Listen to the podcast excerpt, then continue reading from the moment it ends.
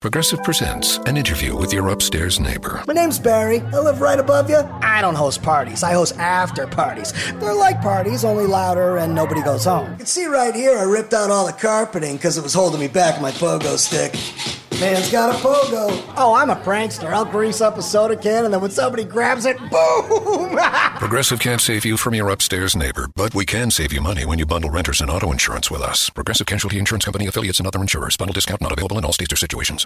En Target, la salud de todos es nuestra máxima prioridad. Por eso requerimos que todos usen mascarilla o alguna otra cubierta en el rostro, además de dar mascarillas y guantes para proteger a nuestro equipo. Todos los días limpiamos las tiendas a profundidad, también los carritos y canastas después de cada uso. Recuerda que cuentas con nuestros servicios de compra fácil, sin contacto, como Drive Up y entrega el mismo día. Creemos en estar siempre cuidándote. Siempre lo haremos. Conoce más en target.com diagonal a Bullseye View.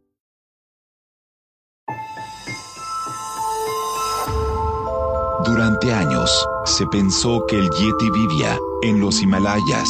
¡Bienvenidos al Himalaya! Hoy, después de una extensiva investigación, sabemos que no es así. El Yeti está en México. Y este es su espacio. Yo, check this out.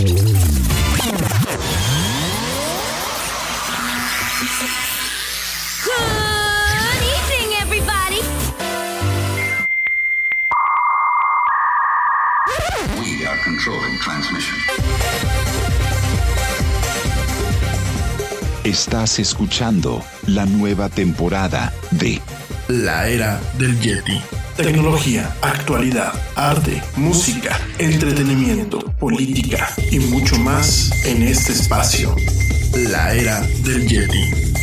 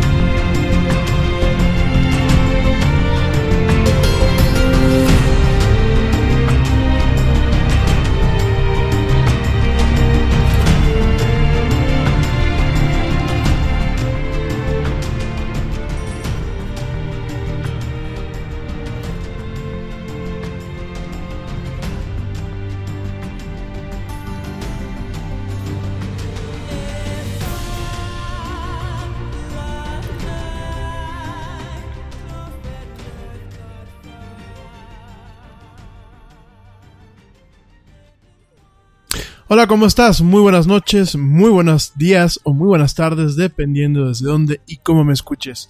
Como siempre, te doy la más cordial, la más cálida y la más sincera de las bienvenidas a esto que es la era del Yeti. Yo soy Rami Loaiza y bueno, voy a estar platicando contigo a lo largo de una hora y cachito de mucha actualidad, mucha tecnología y muchas otras tantas cosas más. En este programa en especial, bueno, vamos a estar platicando todavía un poquito del tema de los cómics. Ya vamos a puntualizar ese tema, que bueno, definitivamente es un tema que veo que ha gustado mucho. Gracias a todos por sus comentarios. Entonces vamos a puntualizar, pues por esta ocasión, el tema de los cómics. Por ahí seguramente pues seguiremos platicando en su momento de otros temas y de otras cuestiones relacionadas a este, a este tema del cómic. En general es un medio no solamente de entretenimiento como lo platicamos la semana pasada, sino bueno, definitivamente es un medio también de expresión, es un medio de crítica social, es un medio que a lo largo del tiempo se ha, se ha planteado como pues una plataforma de comunicación para hacer crítica política, para hacer crítica social, para hacer eh, crítica muchas veces incluso de la era contemporánea como tal, ¿no? El manejar superhéroes, el manejar este, pues, cuestiones, íconos y temas en ocasiones ficticios o fantasiosos en, en, ese tipo de, eh, pues de, ¿cómo se llama? De medios, representa obviamente, mm, representa quizás eh, una forma, una forma, pues de transmitir cierta información o de transmitir ciertas ideas en un contexto social, pues una forma un poco más fácil, ¿no? En vez de utilizar eh, la herramienta, la literatura, eh, ya sea la, literatura de no ficción o utilizar inclusive las herramientas del ámbito periodístico, bueno, pues el cómic en muchos eh, tiempos, en muchas ocasiones, pues directamente ha funcionado funcionado como una, una serie de iconográfica, una serie de imágenes por el tema de, eh, bueno, por un tema social principalmente eh, que puede ser político, pero también hay muchos temas en cuanto a la forma en la que una sociedad se comporta, en cuanto a las modas, en fin, eso es el ámbito del cómic, como lo vamos a platicar el día de hoy. Por otro lado, también te voy a platicar acerca del el tokamak de China, una nota que desde la semana pasada íbamos a platicar, pero al final del día no lo hicimos. Esta, esta herramienta o este equipo que está funcionando en China, llamado eh, East directamente, bueno, pues es de alguna forma, de alguna forma el futuro, el futuro de lo que es la generación de energías eh, renovables y, y, energías limpias. Vamos a estar platicando ese tema. Es muy importante. El, la semana pasada diferentes medios lo cubrieron como con un dejo de realmente de seriedad al tema. Lo único que veíamos es que comentaban que el tokamak de China pues ya era un X número de veces más, eh, generaba más calor o generaba más luz que nuestro propio sol, ¿no? Lo cual, eh, por un lado es, es cierto, pero por otro, por otro lado no es totalmente cierto, ¿no? Vamos a platicar, no solamente es darle un honor a China, un honor bien merecido, bien correspondido en este sentido, sino también es volver a retomar qué es esto del tokamak, ya en alguna emisión del Yeti lo platicamos, sino no solamente retomar qué es este tema, sino ver las implicaciones que tiene el desarrollo de una máquina, una máquina de este, eh, de este calibre, pues en el tema de la evolución tecnológica humana y las puertas que se pueden abrir para la raza humana al momento de tener acceso en algún punto a energía renovable, energía limpia y prácticamente energía ilimitada. Vamos a estar platicando ese tema hoy en esta emisión.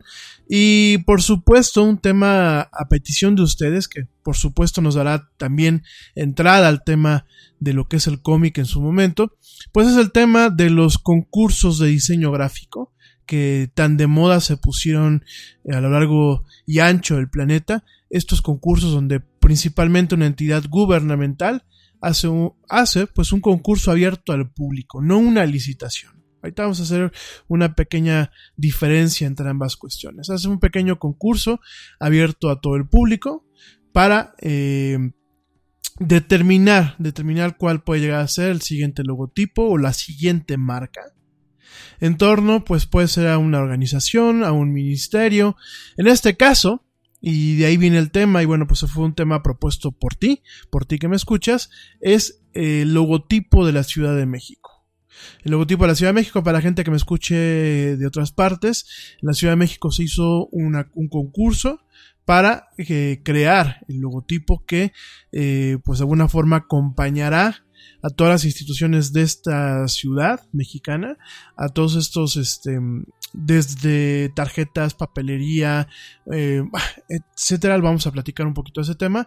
Todo esto se hizo un concurso, no una licitación, no una licitación donde se invitaron expertos en el tema, o se invitaron eh, estudios de diseño gráfico. Directamente se hizo un concurso abierto al público, en donde, bueno, pues directamente eh, la gente mandó este logotipo para que el mejor, el mejor eh, calificado, supuestamente por un, por un panel, un panel de jueces, bueno, pues bueno, sea el que de alguna forma le dé vida o sea, el emblema eh, gráfico de la Ciudad de México. Te voy a platicar un poquito acerca de este tema en un momento más.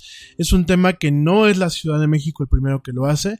Han habido otras ciudades eh, que ya lo han hecho, han habido otros organismos, siempre pues con los resultados poco deseados, ¿no? Te voy a platicar, pues, ¿por qué es tan polémico este tema? y por qué realmente este tipo de concursos no deberían de tener cabida. Pero bueno, te lo voy a platicar ahorita mismo en unos minutos más. Eh, antes que nada, bueno, quiero también mandar saludos pues, a toda la gente que me escucha, toda la gente que me escucha en vivo en esta plataforma que es Spreaker, la gente que ya le picó a la red, al, enlace en, cualquiera de mis redes sociales y directamente me está escuchando, pues mil gracias. Y también definitivamente gracias a la gente que me sigue escuchando a través de las diversas plataformas que eh, llevan este programa su programa que es la del Yeti. Muchísimas gracias. Eh, el día de hoy, bueno, pues además de todo esto, eh, te quiero recordar, porque es muy curioso la forma en la que muchas dan con este programa. Eh, algunas directamente han, dado con él, buscando en la parte de podcast de algunas de las plataformas donde tenemos el programa. Algunos tantos, bueno, pues directamente han caído gracias a alguna de algunas de las, pues, pautas publicitarias que en ocasiones eh, ponen en algunas de las plataformas. Y eh, sobre todo, bueno, pues a ti que me estás escuchando porque entraste por alguna de estas vías, te recuerdo que puedes entrar en contacto conmigo, ya sea a través de la misma plataforma Spreaker, eh, a través del sitio web o bien a través de lo que es la aplicación para iOS o para Android. Sencillamente le picas al programa en vivo y hay una parte que dice comentarios, entonces ahí directamente puedes pues es, una, es un chat, un chat prácticamente en línea. Entonces puedes empezar ahí a mandarme tus comentarios y tus preguntas. O bien, pues cualquier eh, tema que tú consideres que puede ser bueno que lo comentemos aquí en la era del Yeti. Todo eso me lo puedes mandar a través de esa vía. Y si no, directamente lo puedes hacer a través de nuestras redes sociales. En Facebook estamos como facebook.com diagonal la era del Yeti. Te recuerdo, Yeti es con Y al principio y eh, con I latina al final la era del Yeti en, Facebook directamente, ya sea que nos busques o bien que pongas la dirección completa, facebook.com, diagonal, la era del Yeti.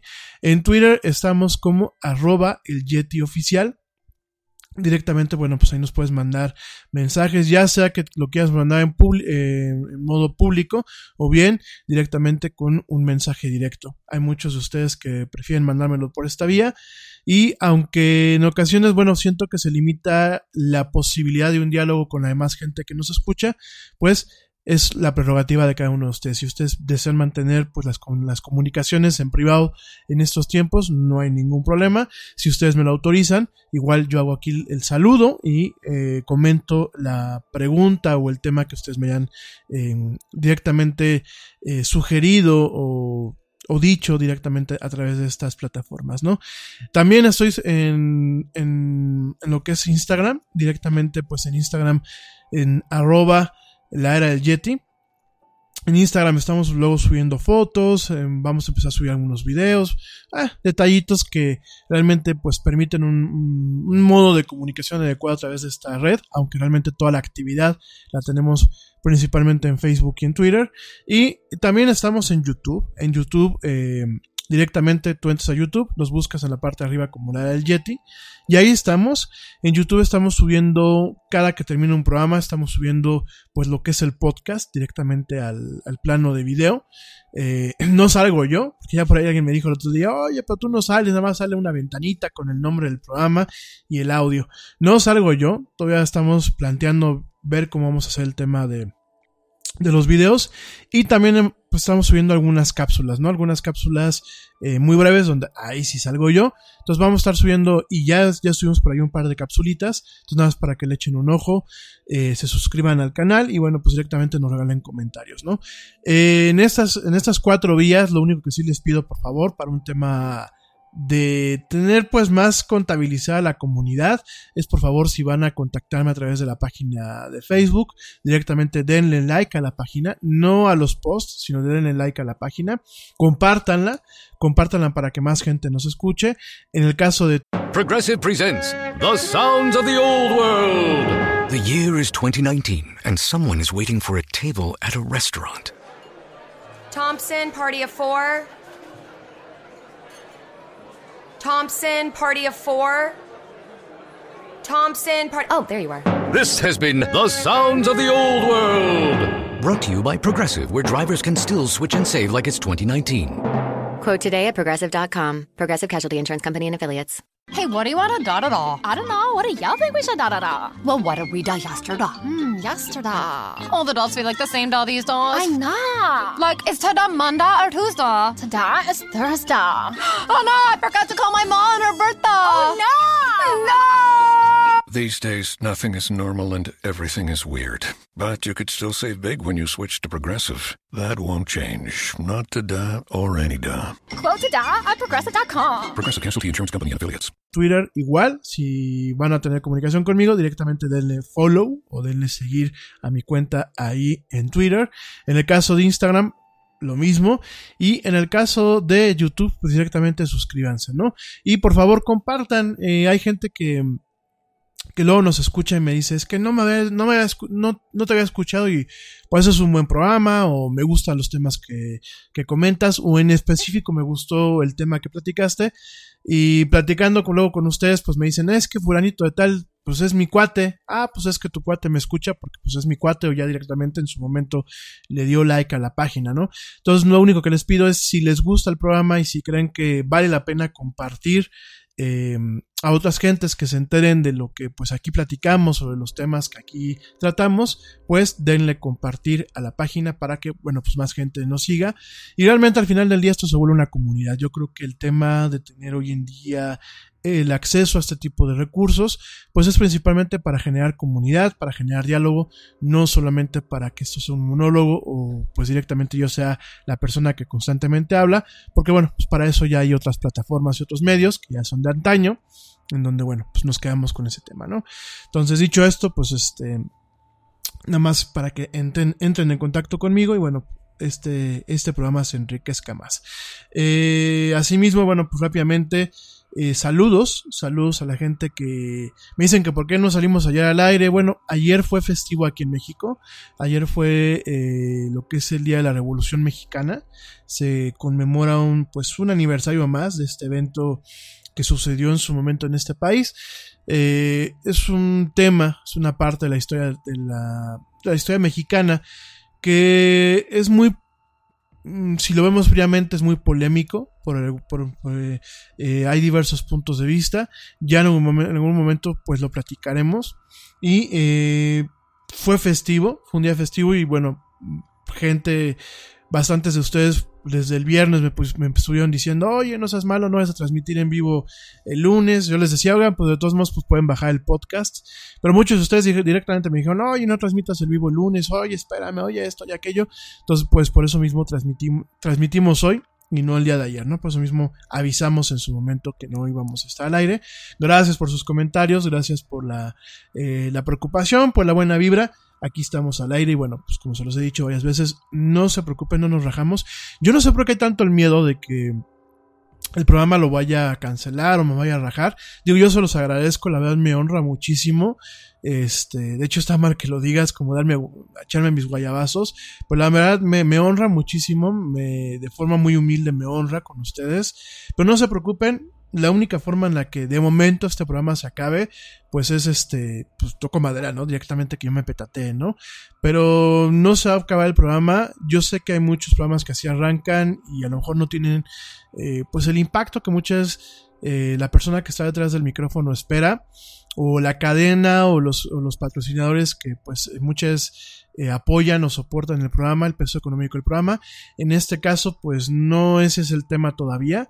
Entonces, no se preocupen, no hay un raje, digo, yo sé que Roma se, no se hizo en un día, este, pues eso es un proyecto que ahorita está eh, siendo financiado pues prácticamente por el Yeti, por las, empresas las empresas que en ocasiones me patrocinan, pero mm, no se preocupen, digo, aquí seguimos y realmente yo creo que pues aquí para el Real, mientras Dios me dé vida, ganas y voz, y este, y bueno, acceso a internet, pues aquí seguiremos, ¿no? Entonces, no se me preocupen, yo se los agradezco. No es, yo sé que algunos de ustedes se preocupan por lo que pasó hace unos meses de que nos quisieron tumbar la transmisión, pero bueno, no se preocupen, la plataforma en la que estamos, bueno, es muy, es muy consciente de que pues muchas veces los usuarios reportan un programa no tanto por el tipo de contenido, sino directamente porque no les gusta lo que dicen o porque no va con su opinión. Y ya lo platicamos desde un principio con esta plataforma. Este, no hay ningún problema. Digo, no sé por qué en su momento el Yeti armó polémica cuando realmente pues somos un programa que no tocamos los temas de política como un programa especializado intentamos de que no esto no esté muy politizado, pero bueno, este no se me preocupen, aquí sigo. Y aprovechando, bueno, pues saludos a Víctor Villalobos, a Mario Maldonado, a Rafa Cabrera, a Iván RG, a Enrique Acosta, a Carlos Vázquez Arriola, a Meli Chopi, a la Chelita Cuántica, a Dani Arias, por supuesto, a mi buena amiga Dani Arias. Saludos, Dani. También saludos a Ale Dresler, que no está conectada ahorita, no, no la veo conectada. Pero bueno, saludos también a, Ale, que usualmente nos escucha desde Alemania. Saludos también a Juan Guzmán, a Juan Jacobo Castro, a eh, Hugo Domínguez, a eh, Braulio Cruz. También saludos a eh, Rosa Galván a Josafat Villasencio y saludos también a Rogelio García Munguía. Gracias, gracias por sus comentarios, gracias por sus saludos, eh, gracias por proponerme temas. Eh, también, ah, por supuesto, saludos a mi equipo honorario. Digo equipo honorario porque no están este, trabajando en la redacción del Yeti, sin embargo siempre están mandando notas, siempre me están mandando comentarios, siempre me apoyan en el programa. Eh, saludos muy fuertes y muy cariñosos a, mi amigo George de Negre, que bueno, pues es como, como mi, mi, ¿cómo se llama? Mi jalón de orejas en ocasiones cuando se volvían algunos temas por acá. Saludos a George de Negre, saludos también al buen Ernesto Carbó y por supuesto, pues también ellos sí son equipo bien o mal son equipo, equipo fuerte. Saludos a mis, a mis papás, los papás del Yeti, porque siempre aportan una opinión valiosa. En el caso de mi mamá, cuando se mete aquí a cabina, siempre aporta una, una opinión eh, valiosa. Y en el caso de mi papá, pues siempre está al tanto de que yo no diga demasiadas tonterías en la radio o me corrigen algunas cosas. Entonces, pues ellos sí son equipo, equipo. Además de que, bueno, ayudan con parte de la producción de lo que es este programa. Entonces, pues también un saludo a, saludos a, mi, a mis dos viejos. Eh, saludos también a Blanquita Chaya, que luego está por aquí conectada. Saludos también a Bere Castel, a mi amiga Bere, que nos conocemos desde la carrera, ya es prácticamente toda una vida. Saludos también, pues, este, a, eh, Sofi, a Sofi Fuentes Gasca. También saludos a, este, a, a Sofi, que siempre me está echando aquí, este, siempre nos está echando buena porra, buena vibra, este, bueno, siempre está al tanto también del programa. Entonces, muchísimas gracias también por escucharme. Eh, espérenme, espérenme, espérenme, todavía tengo, todavía tengo más por aquí. Espérenme, espérenme. Saludos a Liliana, Liliana Mota. Liliana Mota. Gracias Lili por los comentarios que me haces aquí en, en este mensaje. Los voy a tomar muy en cuenta, pero gracias y gracias por escucharme. Uh, perdonen, no, a Susi Flores Gasca. Saludos a, Flores, a Susi Flores Gasca. Se me muestran luego los nombres, ¿eh? Saludos a Susi. De verdad, gracias por escucharme. Eh, un privilegio, un privilegio tener este la audiencia que tengo. Saludos a Joe Shonesi, que ya está por aquí mandando un mensajito. Saludos, mi Joe. Eh, y bueno, en general, saludos a toda la gente que me escucha eh, en, en, todas las partes aquí del mundo. No soy presumido, pero la verdad me honra muchísimo tener una, una audiencia pluricultural, sobre todo en estos tiempos. Entonces, bueno, saludos a toda la gente que me escucha aquí en el continente americano, no solamente en México, sino en Estados Unidos, en Canadá y en varias partes de Sudamérica. Y por supuesto también saludos a la gente que me escucha allá en Europa, en lo que es España, en lo que es este Italia, en lo que es obviamente Inglaterra, en lo que es Suecia, en lo que es Suiza, que pues yo al principio me sacaba mucho, ¿no? Que, ¿Quién me podía estar escuchando en esos lugares? Sin embargo, bueno, hay gente escuchándome eh, prácticamente diario. No me escuchan a lo mejor en vivo, pero directamente me escuchan a través de los modos en diferido. Entonces, como sea, mil gracias. Gracias por permitir que este proyecto llegue a varias partes del mundo. Y sobre todo, gracias por, eh, pues por darle vida, porque realmente este programa existe por ti, que me escuchas, ya sea en vivo o en diferido. Como sea, mil gracias y bueno, Oigan, híjole, qué, qué difíciles son estos arranques. No sé si a ti te pasa. Qué, difícil es arrancar mucho de la semana laboral. Sobre todo cuando hay puente. Digo, por un lado, como que medio te descansas.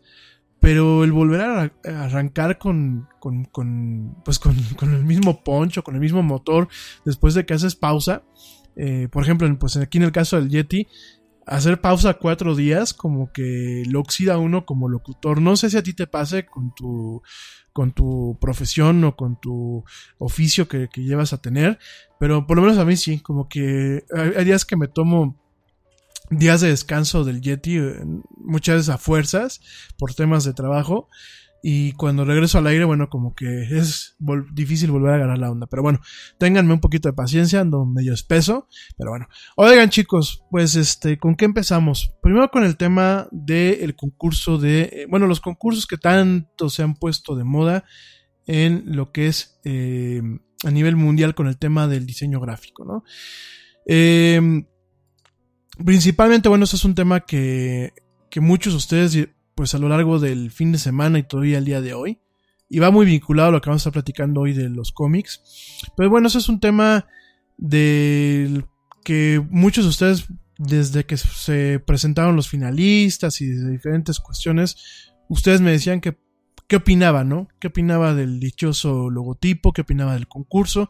Sobre todo por ahí pues entraron dos personas que se dedican al tema del diseño gráfico de forma profesional, además, bueno, de un servidor, que bueno, yo no me, yo no me dedico directamente al tema de diseño gráfico, yo soy principalmente tema de diseño y creación de marcas, utilizando ciertas metodologías que van vinculadas a lo que es el tema del neuromarketing, pero bueno, no voy a hacer publicidad, voy a, voy a platicar del tema principal del que está, del que nos, nos, nos, aborda el día de hoy, ¿no?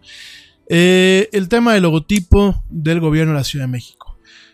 Eh, ya han habido muchos concursos, han habido concursos de diseño gráfico a nivel mundial. Por ahí hubo hace, hace unos ayeres uno en Argentina, por ahí han habido, por ejemplo, en España. Y el tema del concurso de diseño gráfico es un tema que hoy por hoy el gremio, el gremio lo sigue viendo un, tanto a mal, ¿no?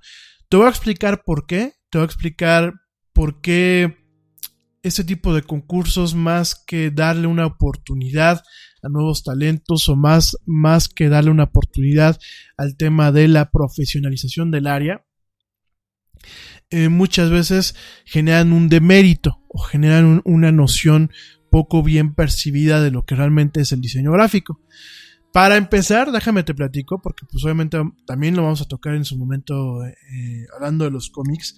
Para empezar, hay que entender qué es diseño gráfico. Diseño gráfico es una profesión cuya actividad principalmente consiste en proyectar todo lo que son comunicaciones visuales destinadas a lo que son transmitir mensajes específicos a grupos sociales con objetivos determinados, ¿no? En este sentido, pues es, eh, es de alguna forma, no que sea una variante, quiero pensar que es una especialización de lo que es la comunicación, de lo que es la comunicación per se, de la comunicación humana, y dentro de lo que es la comunicación humana, contamos con un área que se llama es un área muy reciente, ¿no? Pero es un área que se llama comunicación audio- audiovisual. Yo creo que dentro del tema de comunicación audiovisual tenemos esta parte, esta parte netamente especializada, tan especializada que es una carrera en sí mismo y es una profesión, que es el diseño gráfico. Eh, el diseño gráfico, lo que busca más allá de la definición de diccionario que a lo mejor te acabo de dar, es lograr plasmar ideas, lograr plasmar mensajes, lograr plasmar eh, contextos dentro pues de lo que es el uso de las herramientas visuales, no solamente es los dibujitos como mucha gente piensa, sino es el manejo del uso del color, lo que es la sintaxis de la imagen, lo que es el tema de la composición, lo que es el tema de la repetición, lo que es el tema de la ilustración y plasmarlo como un conjunto de herramientas eh, con, con estos temas para obviamente el consumo de una audiencia o de un mercado o de un segmento o de un grupo específico social, ¿no? En ese sentido, pues eh, el diseño gráfico eh, tiene algunas clasificaciones o algunas especializaciones que pueden ser pues el diseño gráfico publicitario, el diseño editorial, el diseño de identidad corporativa o de marca, el diseño de páginas web o de sitios web, el diseño de envase, el diseño tipográfico, el diseño de carteles, el diseño de señalética o señales, el diseño de información o infografía o bien el diseño de experiencias de usuario. Al final del día, bueno, todo recae en el tema de lo que es el diseño gráfico, ¿no? Dicho todo esto, cuando hablamos de diseño gráfico no solamente es, ah, sabe dibujar, sabe ilustrar, ah, sabe usar el Photoshop o sabe usar el, Illustra el Illustrator, ¿no? Que es un, una paquetería, ¿no? Cuando hablamos de diseño gráfico es tener una serie de conocimientos a profundidad que van desde el conocimiento de lo que es la estética, a nivel teórico, pero también filosófico, desde el conocimiento de lo que es la psicología de la percepción humana, principalmente tomando en cuenta eh, escuelas como la escuela La Gestalt. Te lo repito, como te lo he repetido varias veces en el era del Yeti. Una cosa es la Gestalt, que manejan hoy en día para eh, una, una, una especie de psicoterapia, que si tú me lo preguntas a mí, en mi muy humilde opinión, no es la forma adecuada o la herramienta adecuada eh, para dar o de alguna forma el nombre adecuado para hacer al final del día eh, psicoanálisis terapéutico en mi muy humilde opinión.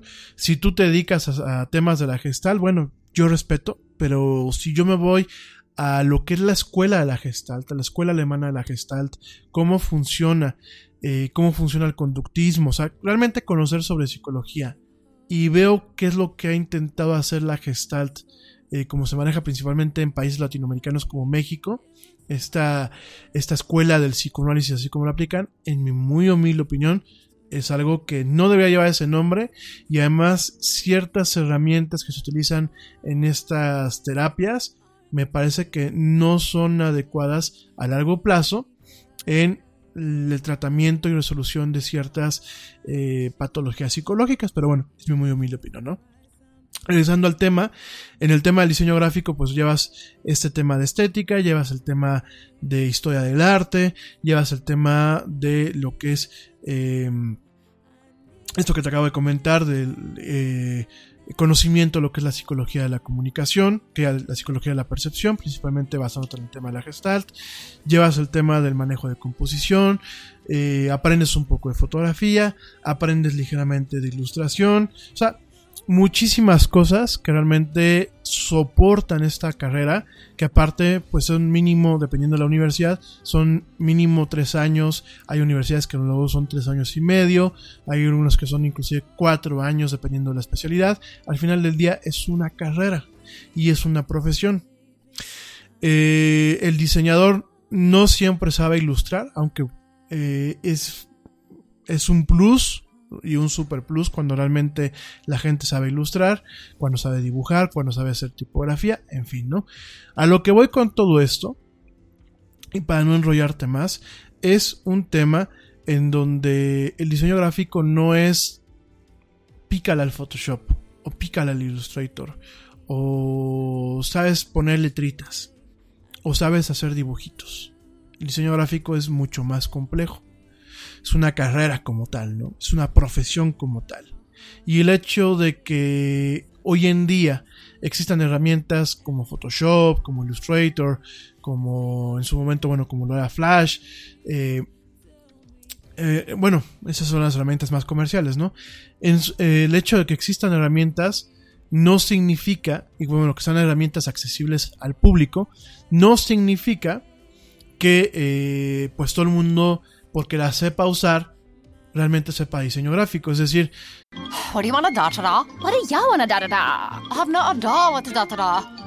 We could switch to Progressa da da. Oh yeah? We could switch to Progressa and sa.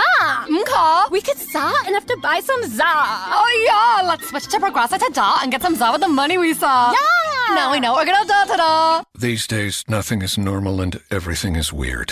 But you could still save big when you switch to Progressive. It might just be the most normal thing you da to da. Quote to da at Progressa.com. Progressive Casualty Insurance Company and affiliates. What's it doing?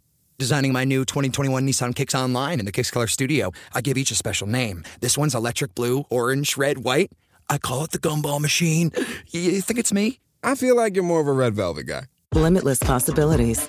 With over 100 million available color combinations and Bose Personal Plus system in the boldly new 2021 Nissan Kicks. Is a registered trademark of the Corporation. Color combinations include interior and exterior colors. Customization is an available feature subject to availability at participating Nissan dealers. For details. yo a lo mejor puedo saber usar una navaja, ¿no? Y puedo a lo mejor saber usar un bisturí para cortar carne carne de consumo humano, ¿no? Carne, carne de res, carne de cerdo, ¿no? Pero no porque yo sepa usar un, un bisturí para eso, un cuchillo o una navaja, significa que yo sepa hacer cirugías, ¿verdad? O el hecho de que yo sepa usar, por ejemplo, pues un taladro como lo que es un Dremel o un- una cuchilla de alta velocidad motorizada, no significa que yo sea carpintero, ¿verdad? Entonces, quiero dejar esto muy claro, porque desafortunadamente pasa el tiempo y la gente malentiende lo que es el diseño gráfico, al igual de lo que es la publicidad, al igual de lo que es el marketing. Todos este tipo de cuestiones son carreras, son profesiones. Inclusive la gente que brilla en esos temas es muchas veces porque tiene una vocación hacia estas áreas, ¿no? Dicho todo esto, entramos a la parte de los concursos. Y eh, se han puesto muy de moda porque es una forma en la que los gobiernos y ciertas empresas no pagan lo que realmente cuesta en ocasiones un profesional que tiene detrás de sí pues no solamente la carrera sino tiene cierto talento tiene eh, años de experiencia tiene diplomados tiene capacitación continua. Obviamente lo que nos ha dado mucha es la universidad sobre todo en estos tiempos contemporáneos es la capacidad de tener bases sobre las cuales tú puedes pelear en ocasiones una carrera o puedes pelear en ocasiones un puesto laboral y de alguna forma lo puedes pelear con ciertas ventajas eh, sobre todo en conocimientos formales que en ocasiones la gente que solamente tiene el talento pero no tiene un tratamiento formal a ese talento eh, pues muchas veces puede ser la competencia o la gente que tiene en ocasiones el acceso a ciertas herramientas, nada más porque se las pirateó, porque las bajó, porque directamente las compró, pues también puede hacer eh, esa ventaja, ¿no? La ventaja de tener una serie de conocimientos formales en donde la herramienta, en este caso un Photoshop, un Illustrator, un programa de composición o de edición eh, para la computadora, pues es solamente eso, una herramienta como lo es pues un bisturí, un escalpelo para un cirujano. Entonces, dicho esto, lo que han hecho estos concursos es evitar esta parte. Perdón. Evitar que a lo mejor pues alguien que te va a cobrar por el diseño de una imagen, el diseño de, de una de una imagen corporativa, el diseño de una marca, el diseño de, eh, de un logotipo como tal, pues en vez de que te cobre a lo mejor miles y miles de pesos o miles y miles de dólares o inclusive millones de pesos o millones de dólares porque han habido casos en donde una empresa especializada cobra hasta 500 mil, un millón de dólares por hacer una marca. Obviamente los gobiernos le dan la vuelta a esto y que dicen, pues vamos a hacer un concurso donde mato varios pájaros de un, de un tiro, ¿no? Por un lado, me veo como incluyente o me veo como un gobierno que emana del pueblo. Y por el otro, por el otro lado, pues hago un concurso donde utilizando ciertos eh, ciertas lagunas que el ser humano tenemos en aspectos psicológicos, eh, y lo digo en general, eh, muchas veces uno se conforma, y te lo digo porque a mí me ha tocado, ¿no? Muchas veces uno vive del reconocimiento aunque no viva de una cuestión pues remunerada, ¿no? Y digo vives, que es una ilusión porque pues obviamente el reconocimiento no, te quita el hambre. Desafortunadamente, sobre todo cuando sales de la carrera cuando estás arrancando en un, en un, en un espacio laboral, pues es un error que tú cometes, ¿no? Que muchas veces vives del reconocimiento o te satisface el pro reconocimiento, cuando realmente lo que te tiene que satisfacer, pues es el tema monetario. Y no porque seamos fríos, no porque seamos eh, metalizados o porque seamos eh, eh, capitalistas como tal, ¿no? Sino porque últimamente, pues para eso estudiaste, para eso te especializaste, para eso invertiste un tiempo, invertiste un dinero, o tus padres lo hicieron, y para eso dedicaste un segmento de tu vida, un espacio de tu vida, en especializar tus conocimientos, en sacarle punta a tus habilidades y en formalizar una profesión. Entonces, eh, al final del día, muchas veces eso pues es un, es un tema, es una laguna eh, bien investigada. De hecho, en el tema, en algunas investigaciones afines al tema del neuromarketing, tenemos algunas cuestiones en donde vemos que pues a la gente muchas veces nos estimula el que nos den la palmadita en la espalda y nos digan, qué padre te quedó, ¿no? Aunque Realmente el estímulo muchas veces o el reconocimiento verdadero pues debería estar plasmado en un tema netamente económico. Dicho todo esto, lo que hacen estos concursos pues es demeritar esta parte. Y cuando demeritas esta parte no solamente es decir, chin, ya no va a ganar un diseñador lo que a lo mejor realmente correspondía ganar por el esfuerzo, por el trabajo o por la inversión de tiempo y conocimientos que se hizo hacia esa actividad, sino también es una forma de restarle profesionalismo y, restarle un aire de profesionalismo a lo que es un gremio completo. Entonces, eh, yo con el tema de este tipo de concursos, la verdad, siempre he estado muy peleado. ¿Funcionan en la universidad? Sí. ¿Funcionan para hacer becas? Sí. ¿Funciona para hacer un scouting de talento? Por ejemplo, para hacer, por ejemplo, un casting en el tema, por ejemplo, de directores de arte o directores creativos. Sí, puede, que funcione. Sin embargo, en un tema profesional como es el que un gobierno eh, necesite una imagen corporativa, que hoy, hoy por hoy ya no solamente es una imagen corporativa, sino que realmente sea una imagen de marca, con toda una estrategia que deviene de la creación de esta imagen, una, una, estrategia que justifique la existencia de esta imagen, pero que también sepa cómo se va a implementar, porque parte de la imagen ayuda también a fines mercadológicos para el gobierno y a fines de eh, adopción de una identidad corporativa o de una identidad de marca por parte de la gente que es afectada por este ministerio, por esta oficina o en este caso por las instituciones que en algún momento llevarán este emblema dentro del contexto de lo que es en este caso pues el, gobierno de una ciudad, ¿no? Entonces esto es un trabajo, esto es un trabajo que aparte no se resuelve en meses, así como así. Es un trabajo que eh, se hace con mucha precisión muchas veces por bastante por, equipos grandes, equipos que no solamente tienen a un diseñador, sino que tienen expertos en comunicación, tienen expertos en marketing, tienen expertos inclusive en psicología. Y son trabajos que obviamente requieren de un cierto nivel de especialización y un cierto nivel de profesionalización. ¿Por qué? Porque no solamente te mando el logotipo y ahí muere. Cuando se hace un trabajo de esta índole, se manda un logotipo, pero también se manda un manual de imagen corporativa. Y en el manual de imagen corporativa se detalla desde la filosofía, la visión y, digámoslo así, lo que busca transmitir este logotipo, hasta cómo se debe utilizar qué colores, si se va a utilizar una camisa de qué tamaño debe de ser, bajo qué tipo de bordado, si se va a utilizar en una etiqueta bajo qué, eh, bajo qué tamaño debe de ser, qué partes se deben de respetar el logotipo, qué, qué partes se pueden escalar, qué partes se tienen que respetar lo que es su proporción de aspecto, bajo qué eh, combinaciones o contrastes se puede poner, qué hace si tiene que poner en blanco y negro o en escala de grises, qué se hace si, se tiene que poner en un fondo negro, eh, bajo qué eh, tipo de color se debe de manejar en sus versiones digitales, porque hay que recordar que la versión impresa, la, versión que va para, para materiales impresos, el color que se especifica no es el mismo que se especifica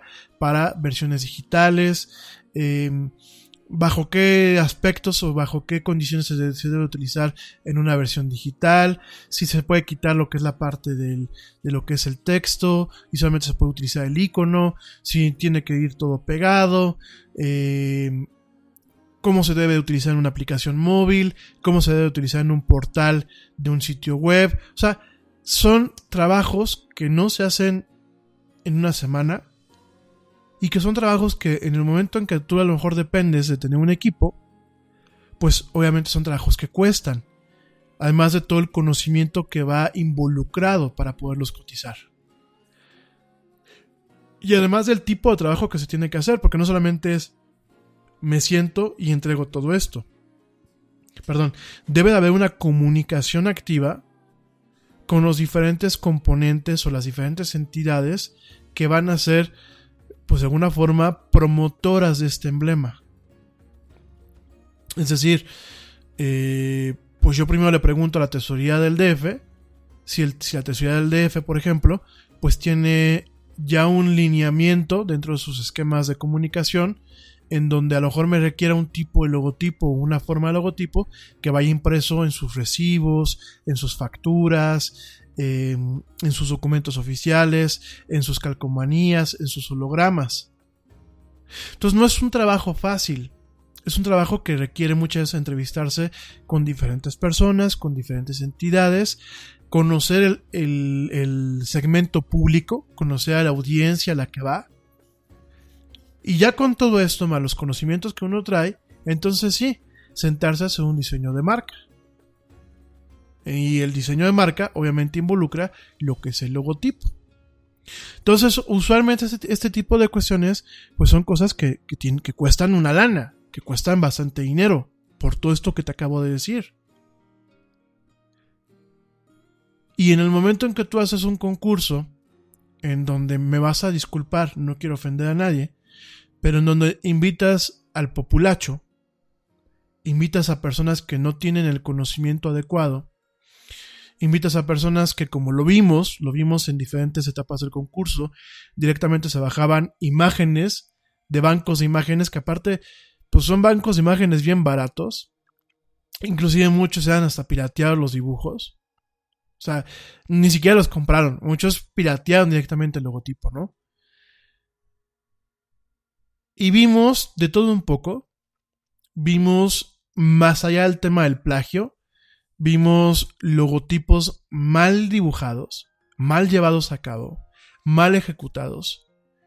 Yo por ahí en algún momento en un foro, en un foro de un periódico me tocó ver que una de las personas que habían quedado como finalistas contestaba los comentarios, ¿no? Y yo como a veces me da mi, momento de mal hora, yo ya dije que ya no, ya no debo yo de interactuar con la gente en redes sociales, salvo que sean tema de la era del Yeti. ¿Por qué? Porque muchas veces es un tema de pérdida del tiempo. O sea, ni tú vas a cambiar mi opinión, ni yo voy a cambiar de la tuya. Y si por lo menos aprendiéramos, estuvimos abiertos a aprender de, puntos de vista, pues sería algo muy enriquecedor. Es un tema de un diálogo. Sin embargo, en las redes sociales hoy en día no hay un tema de diálogo muchas veces. Entonces, definitivamente en ocasiones es un tema de perder el tiempo. Vas a estar platicando con un extraño que lo único que quiere es prevalecer con su punto de vista, en vez de ser respetuoso y decir, oye, pues no has cambiado mi opinión, pero aprendo de la tuya, respeto tu punto de vista y bienvenido, ¿no? Entonces, independientemente de esto, yo creo que es una recomendación que va para mí y para toda la gente que me escucha. Evitemos en estos tiempos tan, tan, tan difíciles y con esta polarización social, entrar muchas veces en conflictos con desconocidos en las redes sociales. Si es con un conocido, yo creo que es, saludable, ¿no? Y es saludable con los amigos, pues, platicar, inclusive si tu amigo tiene un, un, punto de vista diferente al que tú tienes, pues es padre porque te puedes enriquecer. Pero con desconocidos, yo creo que la verdad hay que tener mucho cuidado, sobre todo porque hay mucho loco. Ya les ha dado por meterse a, tus perfil, a tu perfil e investigar quién eres y agredirte, ¿no? Si estás gordo, si estás flaco, si eres gay, si eres heterosexual, si le vas a los Pumas, si le vas a la América, todo es un punto con el cual te pueden joder más que con un tema de argumentos, ¿no? Argumentos válidos. Pero dicho esto, cometí el error en uno de estos foros, cometí el error de, de no profesar, de no, este, eh, pues no, de alguna forma de no seguir lo que yo profeso, de no, de no seguir mis propios consejos, y le contesté a este chavo, tal Roberto, que fue uno de los finalistas, o dice él que fue uno de los finalistas. Y yo le contesté, le dije, oye, oye, pues qué padre que definas tu diseño, pero a mí me gustaría saber de qué forma lo estás defendiendo. Porque el que tú salgas en un video y muestras tu logotipo en Photoshop no me dice nada. Mejor dime qué filosofía o qué, eh, qué filosofía de diseño o qué patrones o qué eh, cuestiones utilizaste para poder generar este logotipo, qué es lo que expresa, qué es lo que buscas expresar con él y bajo qué condiciones piensas tú que la ejecución de este logotipo sea lo más acertada o lo más precisa para lo que tú estás buscando hacer. Bueno, el chavo nunca me supo contestar. Eh, se, este, ¿cómo se llama? Se escudó de que esto ya estaba en la cara de diseño gráfico. No me supo contestar en los términos en los que yo, yo le estaba preguntando. Eh, todavía por ahí, pues dije, a lo mejor me estoy poniendo yo muy técnico, ¿no? A lo mejor dije, a lo mejor estoy pecando de soberbia, a lo mejor estoy cayendo en el error que muchos de mis profesores en su momento tenían, de que pues yo siendo un morro de universidad me quisieran meter de lleno con temas que a lo mejor yo todavía no conocía porque no había llegado a esa asignatura, ¿no? Y quise bajar mi, mi nivel de diálogo con él y ponerme un poco más al, pues más al parejo, ¿no? O sea, cuestiones que a lo mejor me lograra entender a lo mejor como alguien ahí mismo en, este foro me, pues, me puso, pues es que a lo mejor es muy ventajoso porque pues, ya tienes una experiencia, ¿no? Ok. Y le pregunté cosas que pues son de la, propias de la carrera en el semestre que el muchacho dice que está estudiando. No me la supo contestar y al final, al final del día me terminó agrediendo. Y agrediendo, bueno, vio mi foto y me dijo que si yo estaba no sé qué, que si estaba visco, y bueno, ya saben, el argumento, del, el argumento del, del cobarde, ¿no? Entonces, al final del día, tienes a una persona que no tiene la capacidad, ya sea que porque no ha llegado al nivel adecuado en su carrera, o porque no tiene inteligencia emocional, o porque realmente pasó la carrera de noche, tienes a una persona que no tiene la capacidad de argumentar el por qué un diseño, de defenderlo con argumentos, y lo que da la idea pues es que lo que la gente decía era cierto. El logotipo que él planteaba era un logotipo plagiado. Entonces, ¿qué pasa?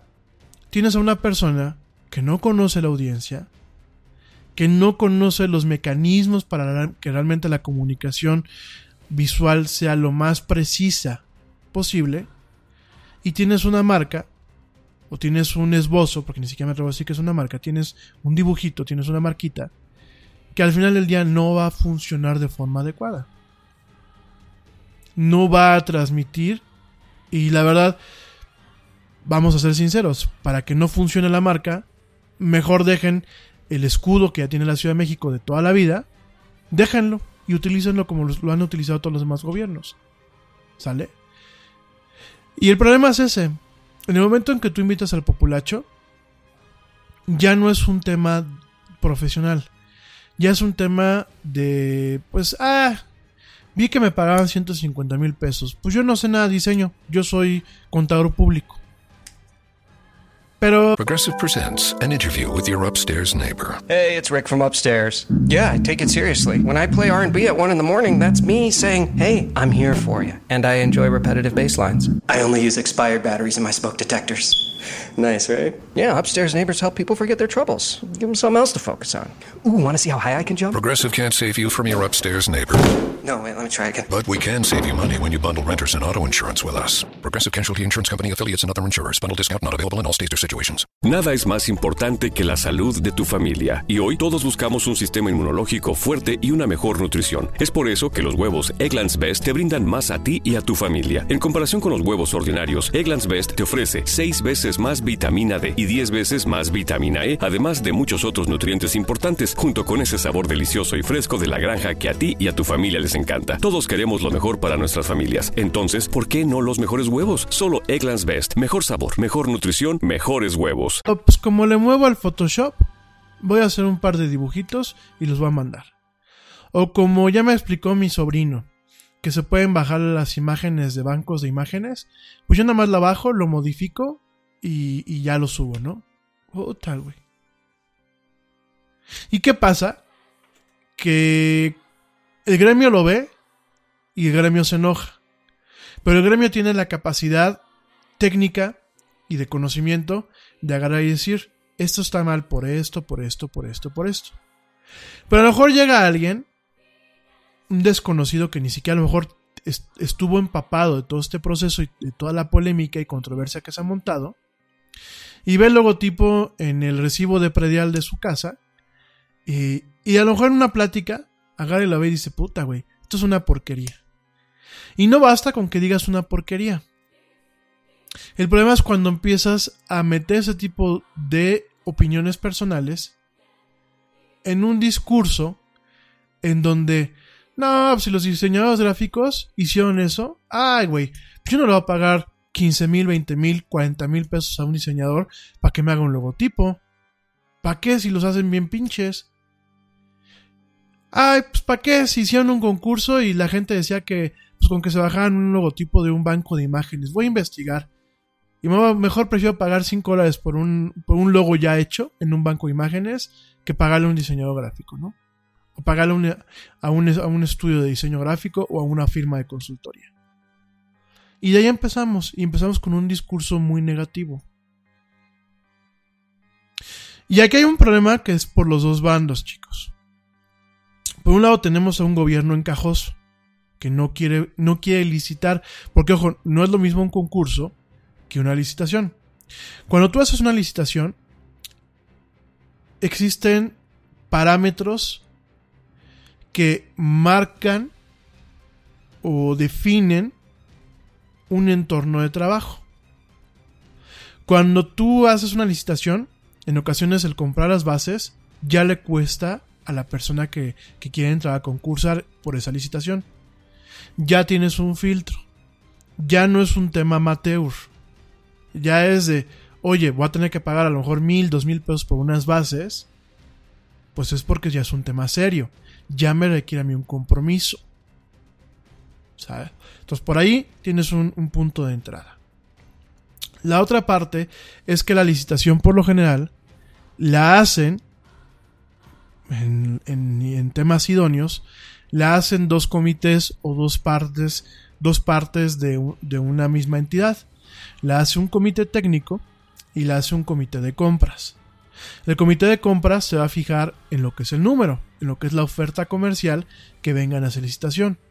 Pero el comité técnico usualmente es gente especializada, cuando no es el usuario final, es gente especializada que sabe qué se necesita para poder cumplir un cometido y pide con precisión y está en la capacidad de análisis de que lo que se les va a entregar es algo que va a funcionar.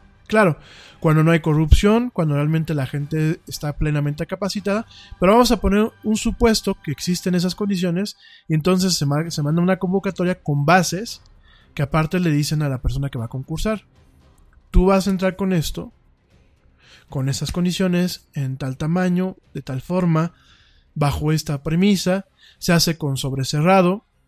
En muchas, en muchas ocasiones este tipo de licitaciones el sobre va cerrado, es decir, toda la información que puede identificar personalmente a alguien va guardada dentro del sobre de análisis. No hay nada de que pues ves en el sobre de quién es y le das una mejor, una mayor prioridad o, descartas, ¿no? pues es que este güey me cae gordo, lo voy a descartar, ni siquiera voy a poner el sobre en la tanda, ¿no? Entonces, de alguna forma permite que el tema sea un poco más justo. Obviamente, son licitaciones donde también el, gobierno tiene un compromiso de que a quien le dé el contrato, porque aparte son contratos, pues el gobierno se compromete a pagar en tiempo y forma, aunque a veces no lo haga, pero bueno, se compromete a pagar en tiempo y forma. Hay penalizaciones por ambos lados. Y hay un nivel de exigencia. Hay un nivel de exigencia al proveedor. Al proveedor se le exigen ciertas cuestiones. Y se le exige que acredite ciertos conocimientos y se le exige que entregue el manual de, de, identidad corporativa y se le exige que tenga un cierto nivel de profesionalismo. Cuando tú abres un concurso al público, como lo hizo el gobierno, el nuevo gobierno de la Ciudad de México, lo que haces es quitas todo eso. Inclusive quitas la pauta que comprometa al proveedor a que la imagen que se le va a dar es una imagen que no es plagiada. Es una imagen que, que no va a tener ningún problema con el tema de los derechos de autor. Porque si yo agarro y yo como gobierno manejo una imagen que puede tener un plagio y yo por ejemplo estoy voy caminando y veo que, oye, pues esto es igual o es muy similar a una imagen o a un contenido que yo hice, pues en lo que son pedazos son manzanas yo puedo demandar al gobierno. Y en ese sentido, las entidades de propiedad intelectual a nivel mundial, incluyendo el INPI, aquí el Instituto Mexicano de la Propiedad Intelectual, con todos los efectos que pueden tener, son muy estrictas. Y si notan similitudes y tú demuestras que el antecedente fue tuyo, que tú llegaste primero, pues al que se friegan es al, que llegó después. Al que realmente le compruebas de que hubo un plagio o hubo una copia.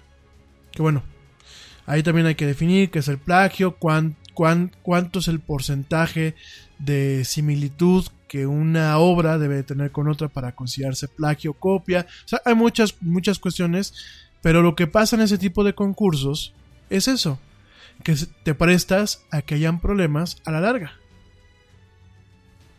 No tienes el marco legal de una, de una licitación que realmente permita en algún momento reclamarle al proveedor si hay algún problema. No tienes un marco legal que permita que el proveedor responda sobre lo que él creó.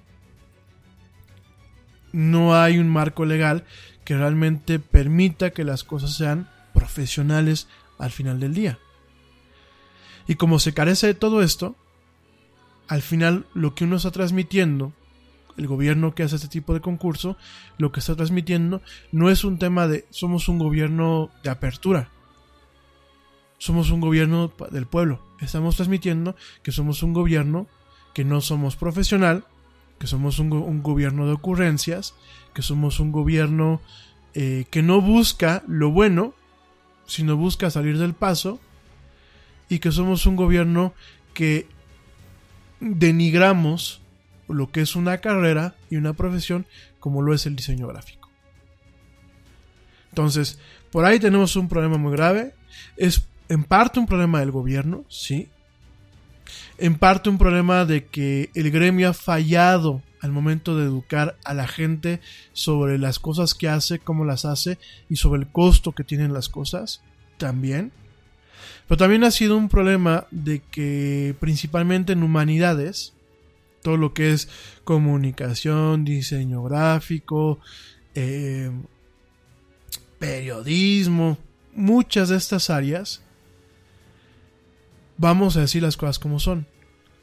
El ego de los diferentes profesionales que están en estas áreas, o profesionistas de estas áreas, es tan grande que en ocasiones no permite que se generen gremios adecuados. No es como el colegio de arquitectos, no es como el colegio de eh, médicos, o el, colegio de dentistas, o el co- colegio de urólogos, o el colegio de abogados. Desafortunadamente, en estas áreas de humanidades no se cuenta con esta parte. Y bueno, la parte de marketing, que inclusive, bueno, marketing pertenece a, a, em, eh, financieras económicas, pues tampoco se tiene esta parte donde hay un, realmente un gremio, realmente hay un organismo colegiado que busque, de alguna forma, el, educar al cliente y el intentar girar recomendaciones para que no pasen esos atropellos. Yo sé que en otros países hay que el colegio de diseñadores gráficos, pero por ejemplo en México realmente no hay. Hay organizaciones, hay grupos, pero no, tienen la suficiente tracción ni el suficiente mérito para realmente agarrar y decir, a ver, a ver gobierno, no hagas esto. Mejor lanza una licitación a nuestros agremiados. Incluso se hubiese visto mejor, ¿saben qué? Si el esfuerzo era ser incluyente de esta forma, a lo mejor se hubiese visto mejor que la convocatoria hubiese sido solamente para eh, universidades. Para universitarios que pudieran directamente demostrar con una credencial o con una matrícula que estaban cursando una carrera. O una maestría o un diplomado. Sí, o sea, si ya querían lograr ese nivel, a lo mejor hubiese sido lo más conveniente. No así, entró Perico de todos los palos. Entraron esas agencias de diseño gráfico que les decía como yo de papelería. Que no tiene nada malo. O sea, la agencia de diseño gráfico de papelería tiene un mercado. Pero el problema es cuando las líneas que definen este mercado se nublan. Entonces te llama un cliente, le cotizas al cliente y te dice, oye, es que 80 mil pesos es mucho. La papelería de aquí de la esquina, literal. La papelería de aquí de la esquina me hace un logotipo por 3 mil pesos.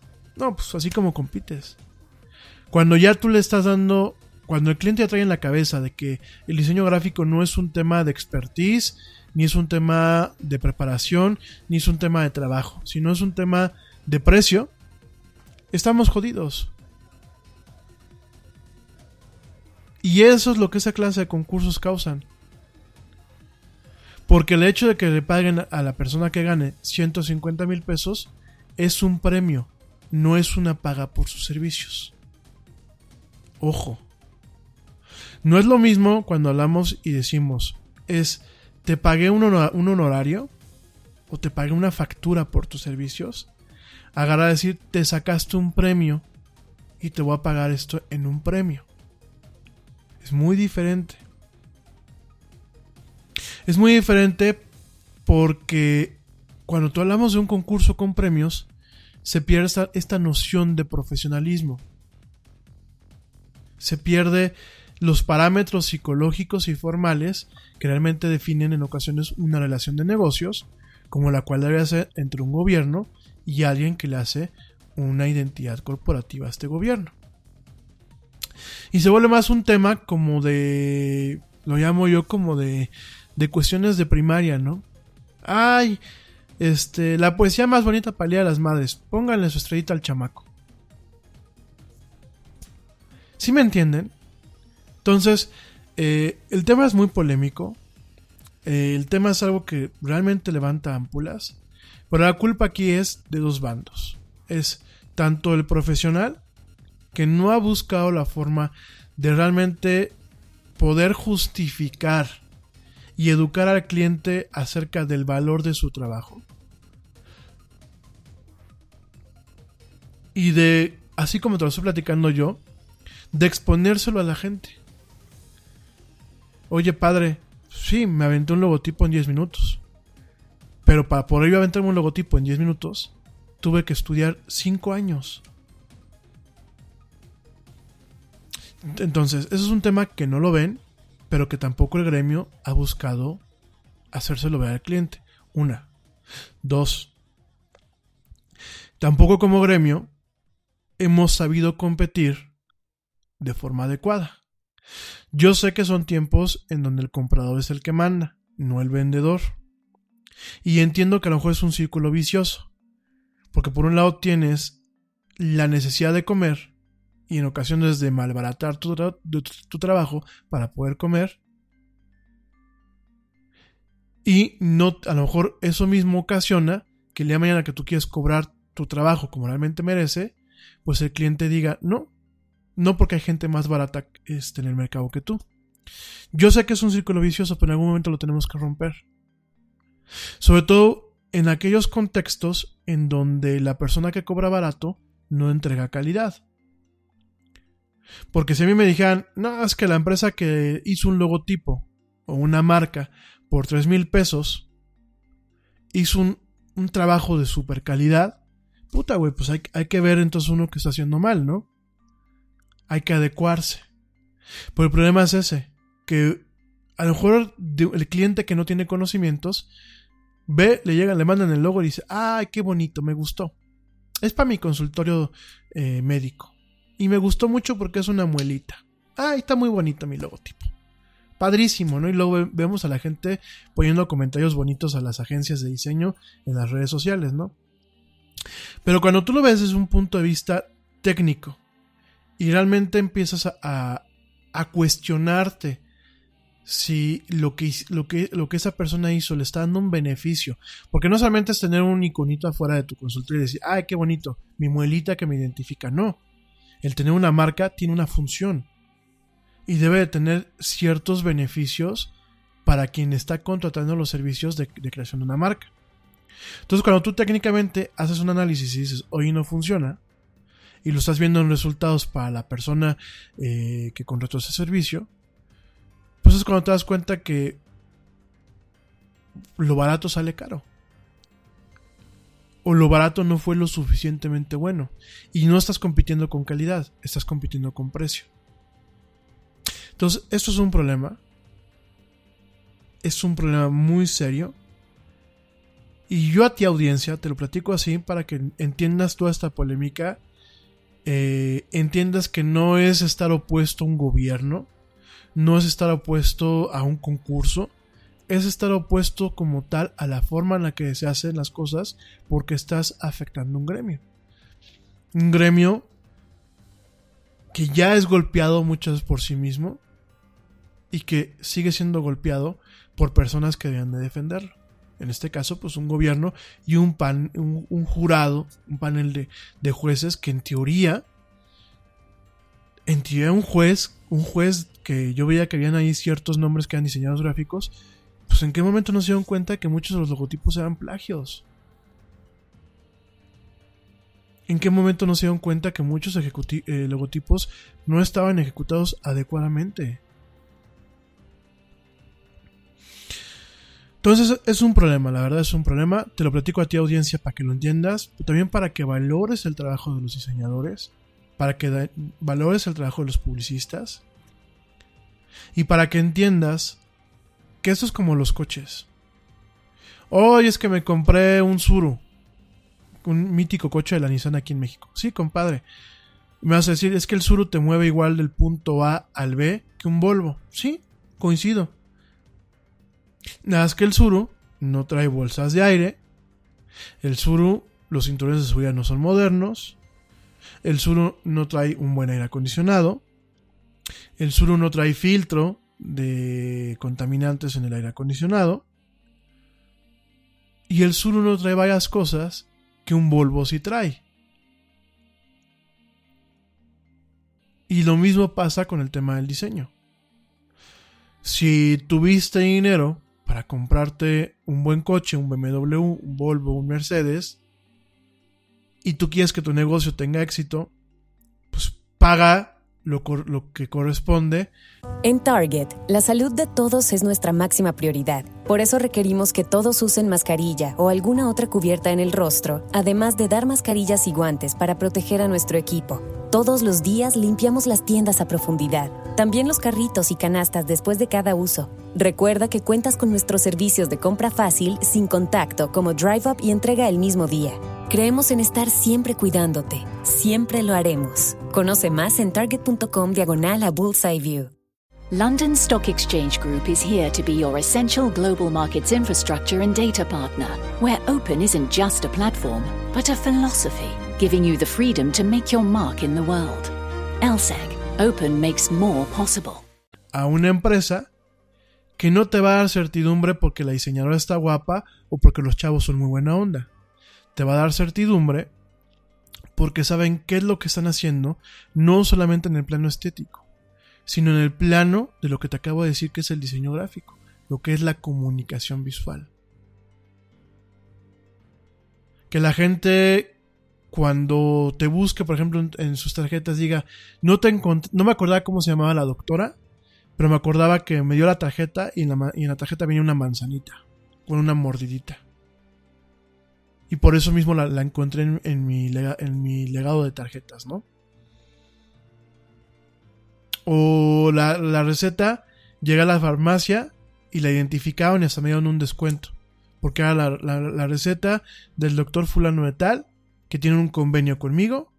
Y a lo mejor yo no lo sabía como tal, pero lo vi en el, memorándum que luego manda a la farmacia. Lo vi que habían mandado ahí una copia de la receta. Y me acuerdo de tu logotipo, que era una mamá este, con un bebé en brazos, ¿no? Porque es ginecóloga. O del restaurante, me acuerdo, no me acordaba del nombre del restaurante, pero me acuerdo que tenía un muñequito con sombrero. Porque eso es lo que hacen las marcas, amigos. Pero en fin. El tema del logotipo de la Ciudad de México es muy lamentable. Tristemente no es la primera historia de este tipo y dudo mucho que sea la última. Y yo lo único que espero es tanto que el cliente se ponga las pilas y entienda que el hecho de trabajar en, un, eh, en una profesión vinculada a las humanidades no significa que no se requiera talento, preparación, formación y un tema de profesionalismo. No porque un servidor, por ejemplo, no sea ni médico, ni abogado, ni arquitecto, no significa que lo que yo haga no tenga un trasfondo eh, práctico y teórico de muchos años y que realmente me requiere una paga adecuada a todo este esfuerzo sumado a mi talento. Eso por un lado. Y por otro, pues a los colegas que se dedican a esto, pónganse las pilas. No basta quejarse en redes sociales, no basta quejarse en seminarios, no basta quejarse en eventos de, diseñadores, porque es como ir a un Alcohólicos Anónimos. Sí, la gente que está sentada en Alcohólicos Anónimos allá adentro te va a entender, pero si tú no educas a tu familia para que te deje de ofrecer alcohol en las fiestas, vale para pura fregada. Tenemos que educar al cliente. Y parte de educar al cliente es no regalando o malbaratando nuestro trabajo. ¿Sale? Digo, es una lección que a mí me, ha costado tiempo entender, porque yo todavía eh, idiotamente eh, en su momento le regalé cosas a amigos, así de, oye, échame la mano con un calendario, ¿no? ahí le hacía el diseño del calendario. Total, yo decía, pues es para que me vean a mí, ¿no? Me va a dar visibilidad, ¿no? Y, y es muy chistoso porque inclusive hasta con socios, ¿no? Haces los calendarios, haces el diseño gráfico y esto, y luego te enteras que no te recomendaron a ti, sino que te, que te enteras que recomendaron a otra persona, ¿no? Entonces, pues es muy... Eh, hay, que, hay que dejar de cometer este error, ¿no? Si son tus socios, cóbrales, porque últimamente es su trabajo. Si son tus amigos, cóbrales, porque si realmente tu amigo te quiere bien, te va a pagar. Al igual que tu familia. Entonces, desafortunadamente así es la vida, ¿no? Es eh, el capitalismo es lo que tiene. Y si tu trabajo vale, pues hay que hacerlo valer, sea quien sea porque de palmaditas en la espalda uno no come. Pero en fin. Eh, me voy rapidísimo a un corte y ya vuelvo. Te recuerdo nuestras redes sociales, facebook.com diagonal la era del Yeti, Twitter arroba el Yeti oficial, Instagram arroba la era del Yeti. Y ya puedes escucharnos y suscribirte y poner comentarios en YouTube buscando la era del Yeti en esa plataforma. No te vayas, me voy a un corte rapidísimo para darle un traguito al té, que me estoy quedando ronco, y ya volvemos en esto que es la era del Yeti.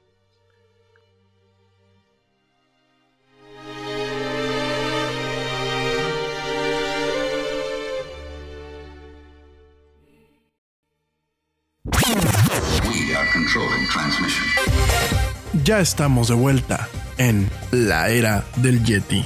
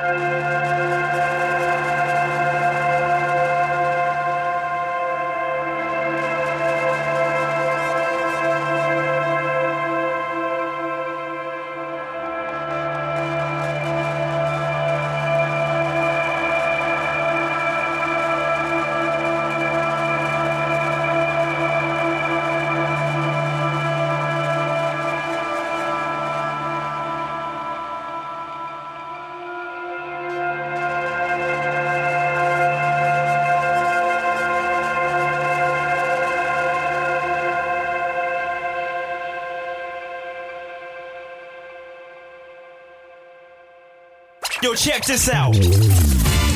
Este corte también es moderno. No te vayas.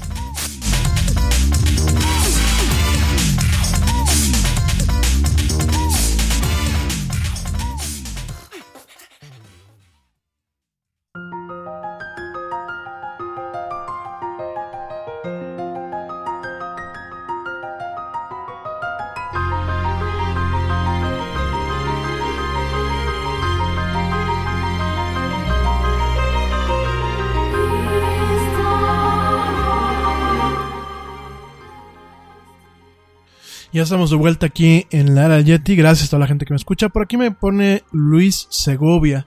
Que cuál es mi opinión del logotipo ganador. Que si la puedo compartir con, con ustedes, con el auditorio.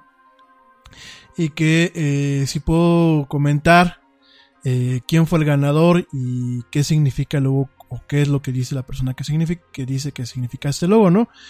Eh, por supuesto, déjame nada más lo comento. El ganador fue el diseñador gráfico Israel Hernández Ruiz, el cual va a recibir al inicio de la próxima administración 150 mil pesos como premio. Eh, de alguna forma, lo que este señor Israel, eh, Israel Hernández Ruiz justifica es que es una abstracción de la cruz o de la X que divide a la ciudad en cuatro barrios en el códice mendocino. Eh, este códice mendocino, bueno, pues es este eh, un códice, mm, valga la redundancia, es un códice donde se manejan cuatro puntos cardinales, es un códice que de alguna forma justifica eh, el asentamiento de lo que es la México Tenochtitlán, lo que es la Ciudad de México como tal, ahí donde se ve el águila con el, con el cactus, este, bueno, el nopal es un nopal, no es un cactus, es un nopal, y devorando una serpiente, ¿no? Eh, esta persona dice, bueno, que pues es un significado prehispánico, ¿no? Eh, y bueno, por aquí vemos, déjame te comento cómo estuvo el concurso, antes de pasar a mi opinión. El concurso, bueno, pues eh, escogió entre 804 propuestas, 508 cumplieron los requisitos, fueron seleccionadas 20 para sacar a los dos finalistas. Una de las finalistas se llama Paula, Paola Bauregar Méndez, quien presentó un diseño con forma del ángel en la independencia en color dorado. e Israel Hernández, que bueno, pues fue el ganador, ¿no? Entonces, este, por ahí la jefa del gobierno electa dijo que el logotipo solo va a costar el premio al ganador y nada más. Cuestionó los recursos que se gastaron en poner en marcha la marca turística de la capital y dijo que hay que ver cuánto costó mandar a hacer la marca Ciudad de México, cuánto se les pagó a las empresas para hacer los logotipos, ¿no? También dijo que la marca turística se analizará mediante una nueva convocatoria con especialistas en el medio turístico nacional e internacional, empresas de mercadotecnia, de imagen, de logotipos y de marca para saber si se conserva o se modifica. Eso fue lo que dijo. La verdad es que pues a la señora Sheinbaum Pial, que solamente se dedica a lo suyo porque el tema de diseño de marcas y eso pues no sabe. Y en cuanto a lo que me preguntabas, Luis, directamente cuál es mi opinión, más allá del posible plagio, plagio porque yo sí noto un posible plagio, o sea, en torno al logotipo de esta banda, eh, hay una banda de regiomontana que se llama Neuro FX, eh, el logotipo de eh, que ganó es muy similar al logotipo de esta banda, más allá de ese posible plagio, y más allá de que este logotipo, si tú, hay un modo de Google que se llama el modo de búsqueda de imágenes. Hay un modo donde se utiliza algo que se llama búsqueda de imágenes en reversa. Y lo que uno hace es subir al buscador una imagen para que el buscador busque, imágenes similares, ¿no? Yo ahorita acabo de buscar esta imagen mientras Luis me mandaba este mensaje y este y hay hay una imagen prácticamente igual en un banco de imágenes. ¿Sale? Este. Independientemente de todo esto, vamos a pensar, porque a mí me, me, he dado cuenta que pasa. Vamos a pensar que no inventamos el hilo negro, lo cual pasa el 99% de las veces. Y vamos a pensar que llegamos en una idea, llegamos a un punto similar, o llegamos a un punto en donde se guarda una similitud con otro contenido. Voy a poner un ejemplo de este caso, nada más para para, ver los dos ángulos, ¿no? Eh, hay una canción de Rick Astley que se llama I Wanna Give You Up. Que bueno, esta canción de eh, Gonna, Never Give You Up es una canción este, que inclusive se utiliza en un fenómeno en internet que se llama Rick Rolling. En donde te dicen que va a haber una, noticia importante y te llevan al video de Rick Astley con esta canción. Es una canción ochentera, ¿no? Y eh, hay un videojuego para la gente que me escucha, a lo mejor ustedes lo conocerán, que se llama Chrono Trigger. Chrono Trigger es uno de los emblemas de lo que es el JRPG, que es el juego de rol japonés, JRPG como le llaman en inglés. Es uno de los emblemas de la generación de este tipo de juego de los años 90 por la historia, por la trama, por la animación. De hecho, bueno, este juego estuvo, en este juego estuve involucrado en el diseño de personajes Akira Toriyama, que es el papá de Dragon Ball. Y en una de las piezas, eh, que es, la, es el, el, leitmotiv de un personaje que se llama Robo en este juego, en, una, en esta pieza, los acordes y la estructura armónica de la pieza de este personaje, esta pieza musical, es prácticamente idéntica a los acordes y el arreglo instrumental, bueno, el arreglo armónico de lo que es este Never Gonna Give You Up de, de Rick Astley, ¿no? Entonces es muy curioso porque este, el, músico, el músico que hizo esta pieza, este eh, músico japonés, que ya te digo cuál, es el nombre, es un músico japonés muy popular, eh, se llama eh, Yasunori Mitsuda, junto con Nobuo Uematsu, que es el creador de toda la música de Final Fantasy, bueno, de buena parte de la música de Final Fantasy, Yasunori Mitsuda, que es muy emblemático sus, sus melodías, este, él dijo en una entrevista abiertamente que jamás había escuchado a Rick Astley. Que efectivamente él reconocía la similitud entre su pieza y la pieza de, esta, de pop, porque digo, la pieza de Chrono Trigger es una pieza instrumental, que aparte es un, es, eh, eh, es una mezcla entre algo upbeat y medio nostálgico, ¿no? Eh, ya platicaré en su momento de Chrono Trigger, porque es un juego emblemático. Pero él decía, es que sí se parece mucho, pero yo jamás había escuchado a Rick Astley, porque aparte, pues mm, no tuve contacto con, con, este músico pop en su momento, ¿no? Y de alguna forma nos damos cuenta de casos en donde los talentos, pues de alguna forma el talento humano eh, trabaja u opera cierto, bajo ciertos patrones y a lo mejor tu idea no es 100% original. Sin embargo, aquí se entiende de que pues, realmente no hubo un plagio, porque hay ciertos elementos armónicos que, bueno, al final del día no coinciden, ¿no?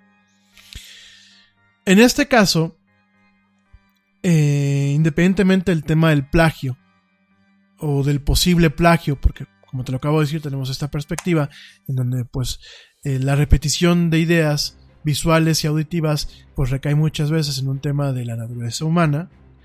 Más allá de que esto pudiese haber sido un plagio, a mi muy humilde parecer, este logo no representa una marca adecuada de lo que es el emblema de una ciudad. Eh, yo sé que muchas veces aquí en México todavía seguimos casados con lo prehispánico. Y es más, nos desgarramos las vestiduras, al igual que en muchos países de Latinoamérica, nos desgarramos las vestiduras por lo prehispánico, por lo de antes de la conquista. Yo no quiero eh, que lo que estoy diciendo ahorita se vaya a malinterpretar como el dilapidar esta parte de nuestras culturas que viene de antaño. Yo coincido que la cultura indígena es cultura que se debe de preservar, es cultura que al final del día pues la llevamos dentro de nuestras costumbres, la llevamos en buena parte de lo que es nuestra sociedad y por supuesto pues somos parte de esos pueblos, ¿no? Y de alguna forma eh, hay que entender nuestra historia y hay que entender todo, nuestro pasado para poder vivir de una forma adecuada nuestro presente y planificar para el futuro. Pero dicho todo esto, yo creo que en los pueblos latinos traemos un trauma, un trauma muy grave, muy severo, y traemos un tema muy complejo sobre cómo nos vinculamos con estos temas. Y más que hacerlo desde una cuestión del amor que le podemos tener a esa parte de nuestra cultura, o más que hacerlo desde una parte eh, de darle un peso adecuado al contexto histórico y al pasado histórico, eh, lo manejamos como un tema de inclusive de filosofía política, eh, si eres de izquierda, pues eh, tienes que besarle los pies a los indígenas y a todo lo que sea prehispánico. Eh, si, eres un, hipster o eres un tipo de moda, pues tienes que estar casado con el tema prehispánico. Em, por ahí me conozco un par de gente ridícula y lo digo como es, sin afán de, de dar un juicio de valor nada más porque sí, que como son como, fíjate lo chistoso, ¿no? Son gente que vive en Estados Unidos, que lleva toda la vida viviendo en Estados Unidos, pero como quieren buscar su identidad latina o su identidad mexicana estando allá, se cambian el nombre, ¿no? Entonces se llamaban Juan González Pérez, ya se ponen... Eh, por ahí tenía un conocido que era Tlasinskli, Pozon, Pozolinskli, eh, Malinskli. Digo, estoy diciendo una mamada, pero más o menos es un tema así, ¿no? Y son activistas que están ahí en, en, las, en las marchas en los Estados Unidos para defender un tema de, mexicanidad, ¿no? Entonces, pues ahí notamos, o sea, haciendo un análisis frío, notamos un, chingo de incongruencias, ¿no? Digo, porque la, mexicanidad, pues yo creo que hay que defenderla aquí en México, ¿no? No allá en el gabacho, ¿no? Pero bueno. Y este, y traemos ese, ese, ese, tiro, ¿no? Y, decimos, es que todo lo de la conquista es malo lo decimos en español, ¿eh? porque no lo decimos en náhuatl. O sea, lo decimos en español, en el castellano. Es que todo lo moderno es malo, ¿no? Y estamos muy casados con ese tema de lo prehispánico y, y, vamos a ser muy fríos. Y no quiero que se saque de contexto esto ni que me empiecen a querer sabotear el programa, porque no va por ahí el tiro, ¿no? Pero al final del día hay que entender cuáles son los tiempos modernos hay que entender cuáles son las audiencias modernas. Hay que entender que muchas veces en uno está vender a través de una identidad de marca o de una marca una ciudad o un país en el extranjero. Hay que entender que en tiempos de la, de la globalización lo que estamos buscando es que México se posicione o se, continúe posicionando en un ámbito en donde sea un destino principal para un tema de turismo, para un tema de negocio, para un tema cultural. Y por lo tanto, hay que generar las herramientas adecuadas que nos permitan vender estos conceptos en lugares en donde les importa un pepino o no tienen el conocimiento de lo que era un tema prehispánico. Si me entiendes un poquito, Luis, espero que no, no, no te esté mareando con esto. Este logo para mí es muy ambiguo. Es muy ambiguo y no tiene los elementos para poder vender ni al mismo ciudadano, ni al ciudadano que está afuera o al visitante que está afuera lo que es el concepto de la Ciudad de México. Si tú te fijas en los logotipos de las ciudades de primer mundo, siempre meten un, un, un elemento que sea un landmark, un elemento emblemático. Si tú ves, por ejemplo, París, pues muchas veces como, como que meten en sus marcas, pues la Torre Eiffel, ¿no? Eh, en la misma marca original de la Ciudad de México, pues es el Ángel de la Independencia, que es uno de los landmarks más icónicos de la Ciudad de México, ¿no? Entonces, de alguna forma, a un extranjero, pues ve este logotipo y, va a ser irrelevante. O sea, si tú tienes que escoger entre en una, en una feria de inversión, una feria de turismo, una feria de estas que son de negocios, pues se vuelve un, un, tema difícil el que mi propuesta como Ciudad de México resalte en un entorno donde yo llego y a lo mejor no traigo un prejuicio, no traigo una investigación. Yo llego, soy embajador, soy eh, secretario de turismo de Finlandia. Y a lo mejor yo no sé, no sé del continente americano mucho. O no sé de cómo es México. Y llego a una feria, como las que organizan eh, usualmente en Madrid o en, en, en, Alemania, esas ferias de turismo. Y llego a esta feria y no veo los elementos visuales que a mí de primera instancia, como alguien que soy un, un neófito, pues me orilla acercarme al stand y, y profundizar más sobre México, ¿no? Entonces yo creo que aquí hay un problema en ese tipo. Una, dos, pues el logotipo no, no cumple con la, con la misión de realmente distinguir lo que es la Ciudad de México.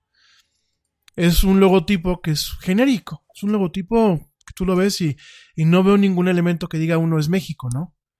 El color verde, por favor, ni siquiera hay, elementos de la bandera mexicana.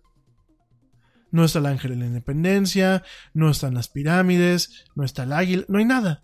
Nada. Es un logo que a lo mejor para una empresa, y depende mucho de la empresa, funcionaría. Para un gobierno de una ciudad, perdóname, pero no. Mejor dejen el escudo. Esa es mi opinión muy personal. Para mí, de los logos que estoy viendo aquí en, el comunicado de prensa, habían logos como el de Ciudad MX que eh, funcionaba. Había el, el, el, de CDMX con el ángel de la independencia con diferentes colores que, salvo por la tipografía, me parece que era un, un excelente logo. Se veía un trabajo de un diseñador gráfico. Había uno que decía gobierno de la Ciudad de México como con un águila era la mezcla entre el águila y el, ángel de la independencia de una forma abstracta. Me parece que también funcionaba.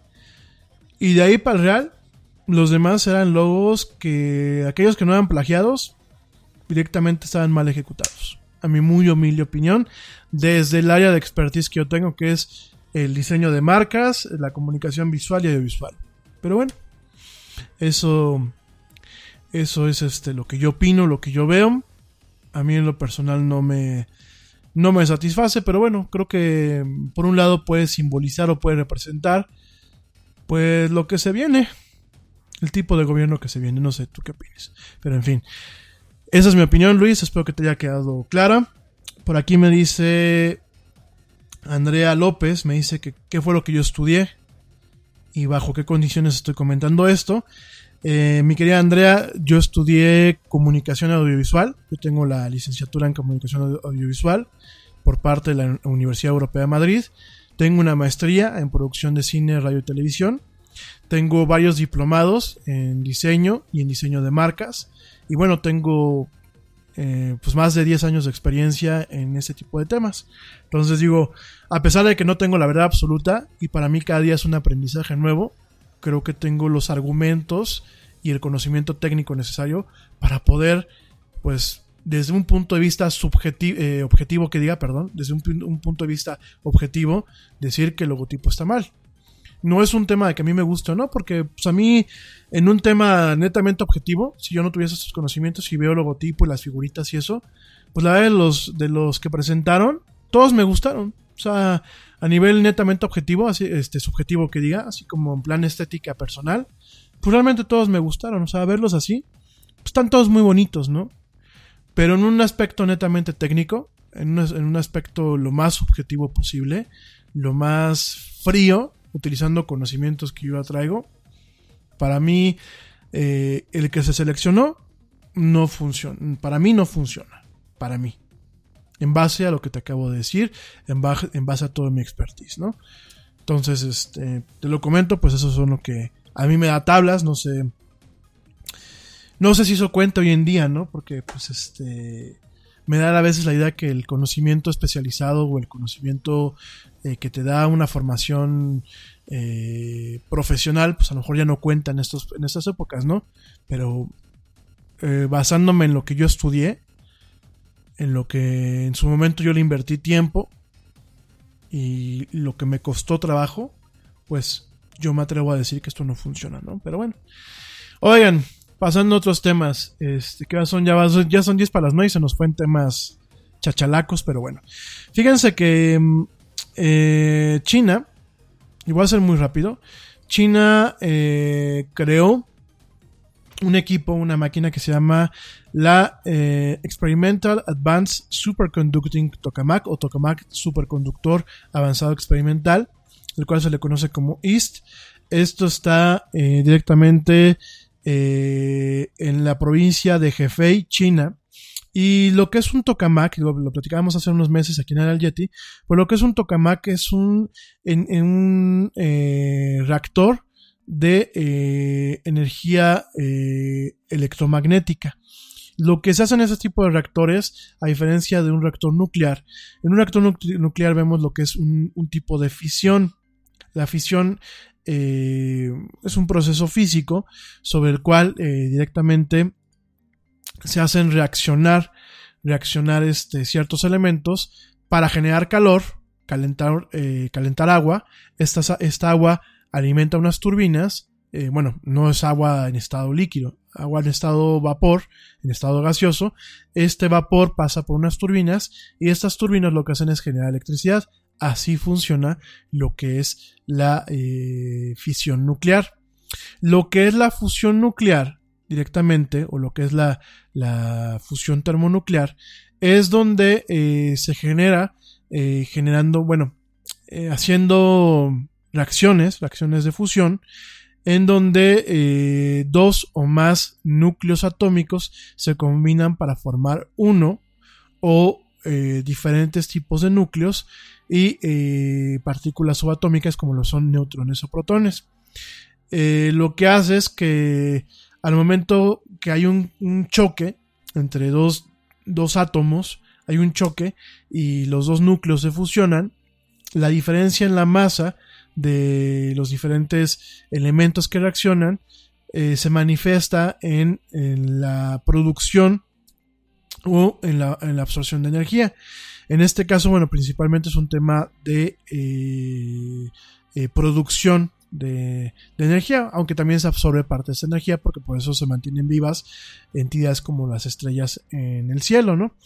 Entonces, lo que pasa es este, te voy a platicar de eso mañana, que es una fusión y en base a que pues la fusión nuclear permite que existan lo que son las estrellas de algo que se le conoce como estrellas de secuencia principal, como lo es el Sol, y lo que permite que existan. Eh, lo que es la fusión nuclear al final del día genera energía lumínica y energía calorífica directamente, no tienes un intermediario como es el agua para alimentar turbinas. En este caso, bueno, pues utilizas el calor que directamente genera este y, la luz, la energía lumínica que principalmente son un tema de fotones, lo que generan ese tipo de cuestiones. Eh, en el caso de lo que es un tokamak como tal, es un tipo de dona, o sea, cuando uno lo ve es una especie de dona que, bueno, se le conoce como un toro o como un torus en términos técnicos, y lo que haces es que dentro de esta dona, esta dona está compuesta por superimanes. Eh, superimanes que lo que hacen, bueno, trabajan eh, con, una, con, un con un tema de superconductividad, es decir, son imanes tremendamente poderosos y que conducen de forma efectiva lo que es la, eh, lo que es la, energía eléctrica. Eh, este tipo de imanes, déjame te digo, están enfriados, son materiales que están enfriados a niveles criogénicos. Es decir, utilizas muchas veces eh, hidrógeno, nitrógeno a bajas temperaturas para poderlos enfriar. Cuando hablamos de enfriar algo, no es de meterle frío, porque lo que estamos diciendo es, es una falta a lo que es la ley de la termodinámica. Lo que estamos haciendo es retirar calor. Cuando se, se retira calor, estás retirando energía, energía que existe en estado, en estado eh, de una, de, en estado calorífico. Lo que haces cuando tú enfrías algo es retirarla. Y bueno, hay diferentes técnicas en donde utilizas tecnologías de la criogenia para poder retirar el calor y dejarlo lo más fría posible. Entonces tienes estos imanes y lo que haces es dentro de este eh, de esta dona, de este toro, con esos imanes, lo que haces es que aparte tienes un vacío y lo que generas es eh, a través de ciertos elementos generas un plasma. El plasma como tal eh, es como, como, el sol, es, el, es un estado de la materia. Entonces, generas un plasma súper condensado y súper calentado. Utilizando los imanes lo mantienes dando vueltas y lo mantienes eh, de alguna forma compactado para que no estalle ni para que derrita todo. Y lo que haces es, eh, en pocas y resumidas palabras, simular o de alguna forma generar un sol en miniatura. Eso a, a grosso modo es lo que es un tokamak. Es un pequeño sol. Eh, no es como la ciencia ficción que ves a la estrellita y, tienes un contenedor especial. No, no, no, no, no. Es una dona, porque realmente es, la forma, es como si fuera un toro, una dona. Y lo que haces es hacer circular eh, ciertos elementos en ese estado de la materia, en el plasma. Y lo que haces es, de alguna forma, generar una reacción o una serie de reacciones similares a las que una estrella como la del Sol, como lo, como lo es el Sol que diga, pues eh, tiene para poder generar energía calorífica y lumínica. Eh, es muy interesante este tokamak porque es uno de los más avanzados a nivel mundial. Es el primer tokamak que utiliza eh, imanes poloidales y toroidales. Es un tipo de imán especial y lo que hace es generar pulsos de plasma de hasta mil segundos. Usualmente en los tokamaks que, existen ahorita, los pulsos de plasma son muy cortos, inclusive en su momento dan de milisegundos o de nanosegundos. Aquí la idea es que dure hasta eh, pues más de 10 minutos, ¿no? 10 minutos sean, este, no, perdónenme, ¿estoy diciendo alguna tontería? No, a ver, eh, 600 segundos son 10 minutos, ¿sí? Más de 10 minutos. Es decir, mantener una pequeña estrella, una pequeña estrella funcionando de forma artificial, contenida y obviamente eh, brillando con cierta intensidad, funcionando con cierta intensidad, ¿no?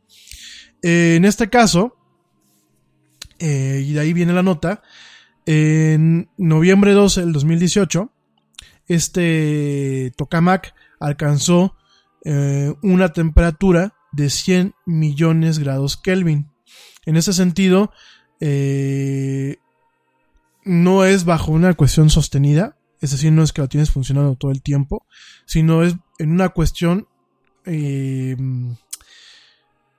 controlada, no de larga duración, y en algunas partes de lo que es el proceso, el proceso del plasma dentro de este, de este aparato, ¿no?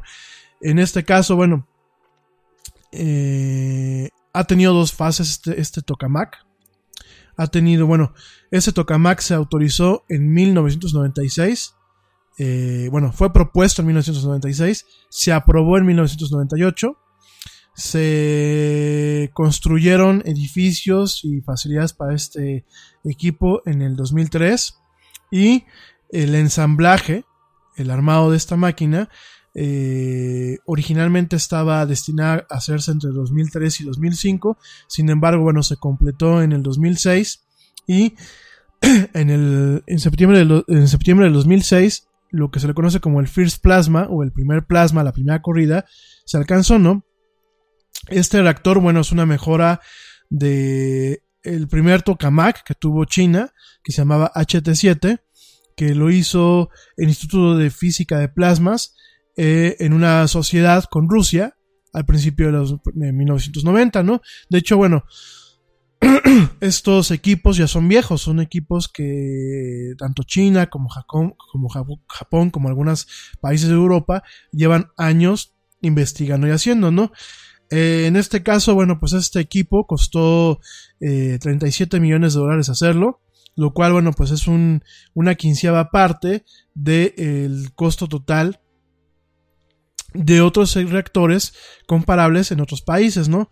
Y en este caso, además, además de ser un reactor pues relativamente económico, costó 37 millones de dólares, además de ser relativamente económico, ha alcanzado varias cuestiones, ¿no? Como en 2011 alcanzar, perdón, en 2011 alcanzar este, alcanzar eh, un plasma sostenido eh, por más de 30 segundos. Mba, Babue, Zimbabwe. the broken Bunsen burner burns so bright. South, Jamie. Southeast Asian Peninsula. Hey, hey, Jamie. Yes. I think the only line we need from you today is drivers who switch to progressive could say big. Cool. I just gotta finish my warm ups. foul, foul, throw in the towel. History, history. Switch to Progressive today. Santa ski slalom in a salmon skin suit. Progressive Casualty Insurance Company and Affiliates. What's it doing? Designing my new 2021 Nissan Kicks Online in the Kicks Color Studio. I give each a special name. This one's electric blue, orange, red, white. I call it the gumball machine. You think it's me? I feel like you're more of a red velvet guy. Limitless possibilities. With over 100 million available color combinations and Bose Personal Plus system in the boldly new 2021 Nissan Kicks.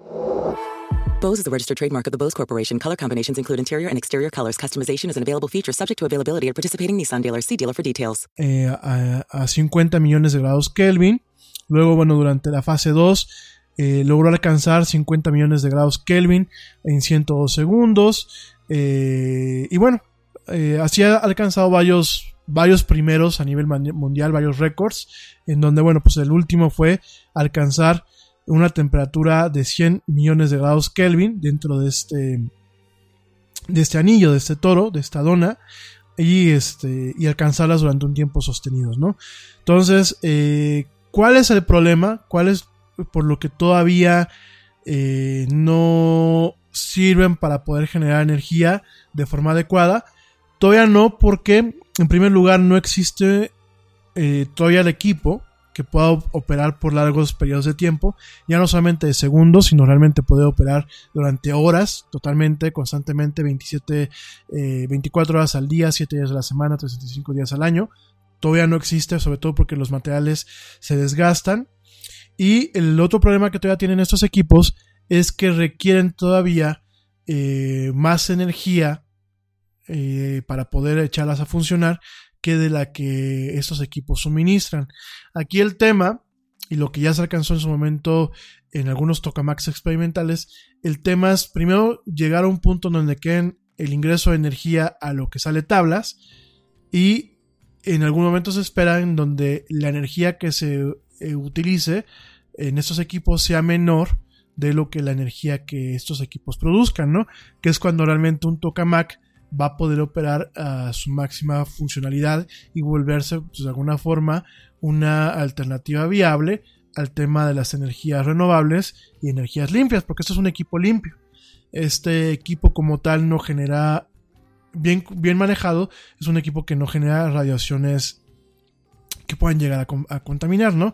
Entonces es un equipo bastante interesante, es un equipo que habrá que seguir la, huella a los chinos y sobre todo pues es interesante lo que los chinos han hecho en las últimas décadas en cuanto a innovaciones tecnológicas y en cuanto a innovaciones en el campo de la física, que al final del día no solamente son investigaciones por investigar, al final del día un tokamak pues puede en algún momento eh, volverse una alternativa a todos los métodos que tenemos para generar energía hoy en día, ¿no?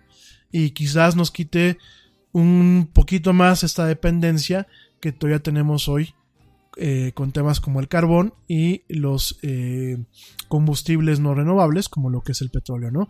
Entonces, muy prometedor lo que están haciendo los chinos, muy, muy prometedor. Habrá que seguirles la huella. Y bueno, la temperatura que se alcanzó ahorita es seis veces mayor que la que tiene nuestro Sol. Ojo, que la que tiene nuestro Sol directamente en lo que es la estrella y lo que está dentro de la estrella. Porque cuando empezamos a hablar de la corona, que es todo este fragmento de espacio que rodea al Sol, bueno, ahí entramos en temas un poco más polémicos y usualmente la corona solar es mucho más caliente que el mismo Sol, ¿no?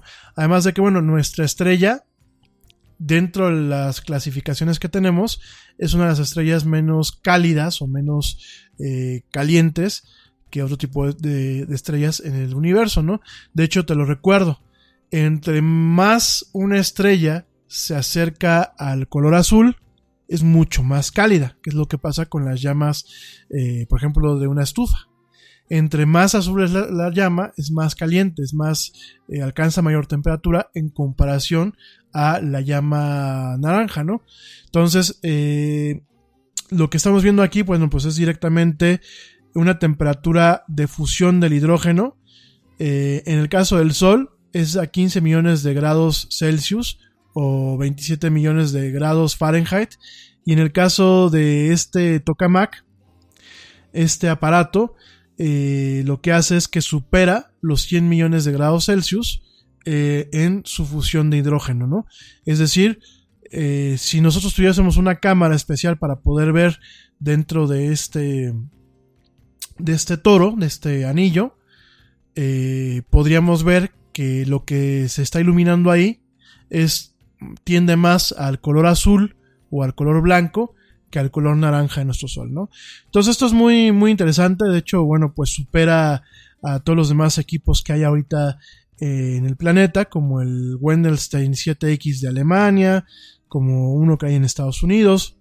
Y pues realmente tenemos un plasma, un plasma muy similar al solar, eh, a 100 millones de, grados eh, Celsius en, esta, en este aparato que bueno, pues están directamente utilizando en China, ¿no? Aquí el tema es que no lo está haciendo con hidrógeno, lo está haciendo con un isótopo de tritium, eh, es un isótopo que no está disponible en grandes cantidades en la Tierra y sigues necesitando muchísimo combustible y muchísima energía para poderlo echar a andar en comparación a lo que da, ¿no? Aquí lo que se tiene que hacer es nivelar lo que es el input y el output de tal forma que lo que se ingrese sea menor y como te lo dije hace unos minutos, realmente pueda funcionar pues de forma indefinida, ¿no? Igual, pues es un avance interesante es un avance eh, que, bueno, de alguna forma cimienta el camino de lo que pueden ser las energías de alto nivel en un futuro, espero yo que no sea muy lejano, ¿no? Oigan, el tema de los cómics ya para rematar. Este, nos vamos a quedar ahí con algunos temas, sobre todo porque ya son las nueve. Ya sé que quería hablar hoy de puro cómic, pero bueno, este, pues ya se nos atravesaron esos temas. Y bueno, eh, la semana pasada te hablé del cómic norteamericano, del cómic europeo, del cómic japonés. Estamos platicando del manga, estuvimos platicando de Osamu Tezuka. Mañana platicaremos un poquito más ya del manga, pero como manga en su momento, así muy puntual. Pero eh, directamente eh, de lo que te quiero platicar ahorita es del cómic latinoamericano. El cómic latinoamericano eh, realmente pues es un cómic también de crítica, es un cómic sí de entretenimiento, pero es un cómic de mucha crítica social y es un cómic que también es de representación social en lo que es eh, pues esta parte de este continente, ¿no? Principalmente tenemos diversas regiones. En el caso de Brasil, tenemos que Brasil fue uno de los países donde desde 1869 ya hay un empuje con el tema de la tira cómica. Eh, en, Brasil se le llaman cuadriños. Eh, el cómic brasileño, bueno, pues empezó, o se piensa que empezó en el 1869 cuando se publicaron las aventuras de Ño Kim, eh, del autor ítalo-brasileño Angelo Agostini que bueno, pues este más adelante dibujaría para las revistas Vida, Flumirense y O Mosquito. Entonces, este Angelo Agostini en su momento pues fue el que lanzó este primera tira cómica en 1869. En 1905 aparece lo que es considerada la primera revista de historietas cómicas en Brasil, que se llama O Tico Tico. Este, en O Tico Tico, bueno, pues lo que intenta es como plasmar situaciones cotidianas eh, en el tema de los cuadriños. Eh, con todo y todo, bueno, pues es eh, el tema en Brasil es muy muy longevo. Hay algunos antecedentes, de acuerdo a algunos historiadores, que dicen que van desde 1837 a cargo de Araujo Porto Alegre con la publicación de Acampaíña y Ocujo. después de, bueno, pues lo que te acabo de platicar en, 1905, o Tico Tico, directamente eh, vemos a grandes autores como J. Juan Carlos, eh, que es el autor de Lamparina. Eh, también a Leo, a Max Jantok con Caxibaun, a Teo con Tinoco, Linio Borges, Mesías de Mello, Daniel Luis A con Reco Reco, Bolau y Aceitona, a Cícero y Alfredo Stormy con C. Macao y Faustina, que bueno, son diferentes eh, cómics que en su momento fueron muy conocidos en, a principios de eh, los 1900 y que permearon más adelante lo que fue la construcción del cómic contemporáneo, ¿no? Entre 1930 y 1945 vemos suplementos juveniles en los periódicos. Primero fue la Agacetiña, eh, como suplemento del periódico Agaceta de Sao Paulo, donde se publicaría Garra Cincenta, de Armond y da Silva. En 1934 llegaría el suplemento juvenil en Río de Janeiro con cómics de Monteiro Filho, Díaz da Silva, Barnoso, Eusebio, Alcinio Dutra y Salvio. En 1937 llegaría O Globo Juvenil, el suplemento del periódico O Globo de Río de Janeiro, habiendo pasado por sus páginas Lil Abner, The Phantom y Aviup, entre otras series. Y también como revistas llegarían eh, por esos años O Correio Universal, Loviño, O Gibi y And the Comics, ¿no? Y de ahí, bueno, pues empezaron a haber editoriales que a partir de 1945 pues le darían mucho más cabida a lo que son los cómics en ese país, ¿no? Em, ya de ahí, bueno, pues empiezan a crecer y hay directamente cómics, cómics que en su momento influenciaron eh, bueno, que se iban influenciados por eh, el, auge de cómics infantiles en los 70, por publicación de las revistas Mad en portugués, porque la revista Mad americana, eh, uno de los países donde fue más popular y donde ha sido más popular ha sido en Brasil, con una versión en, portugués, y directamente, bueno, también un tema de crítica política y social con la revista Ovalau, ¿no? Y ya de ahí en, en, los 80, bueno, pues directamente hubo, hubo una historieta cómica muy popular que se llamaba Los Tres Amigos, eh, una sátira western con temáticas brasileñas, de la cual, bueno, pues en su momento eh, se desprenden diferentes libros eh, de historietas, cómics y cuestiones que hasta la fecha siguen siendo populares hoy en día en ese país, ¿no? hay que entender que, bueno, pues directamente Brasil ha sido uno de los precursores y ha sido uno de los países más importantes en Latinoamérica, a pesar de que a lo mejor muchos de sus cómics no nos han llegado directamente. Hoy en día, hoy en día tiene eh, una pues una importancia circunstancial porque eh, Brasil es una, uno de los países con eh, casas productoras de animación muy importantes. por allí hay un, un, caricaturas de alto nivel. Una de ellas es el, el hermano de Llorel, que hasta la fecha eh, fue adquirida por Cartoon Network y la siguen eh, produciendo. Es una serie animada que se produce en Brasil eh, directamente por Copa Studio. Copa Studio, bueno, pues es una, una empresa muy importante allá en, en, Brasil. Y bueno, de Copa Studio también tenemos animaciones como Cuentos Espantosos para Niños Caprichosos, que está producida también por Cartoon Network y Glass Entertainment junto con Copa Studio, y Trompa Tren directamente, ¿no? Y esto es mucho del legado, del legado que tiene directamente Brasil en este sentido, ¿no? Es un legado que, bueno, en, en este contexto le ha ayudado a posicionarlo en el tema del cómic latinoamericano, ¿no? La otra parte que también tenemos, bueno, pues tenemos a Chile. En Chile tenemos eh, eh, personajes emblemáticos como directamente lo es este Condorito. Eh, Condorito, bueno, pues es un, es un cómic que hasta aquí a México llegó.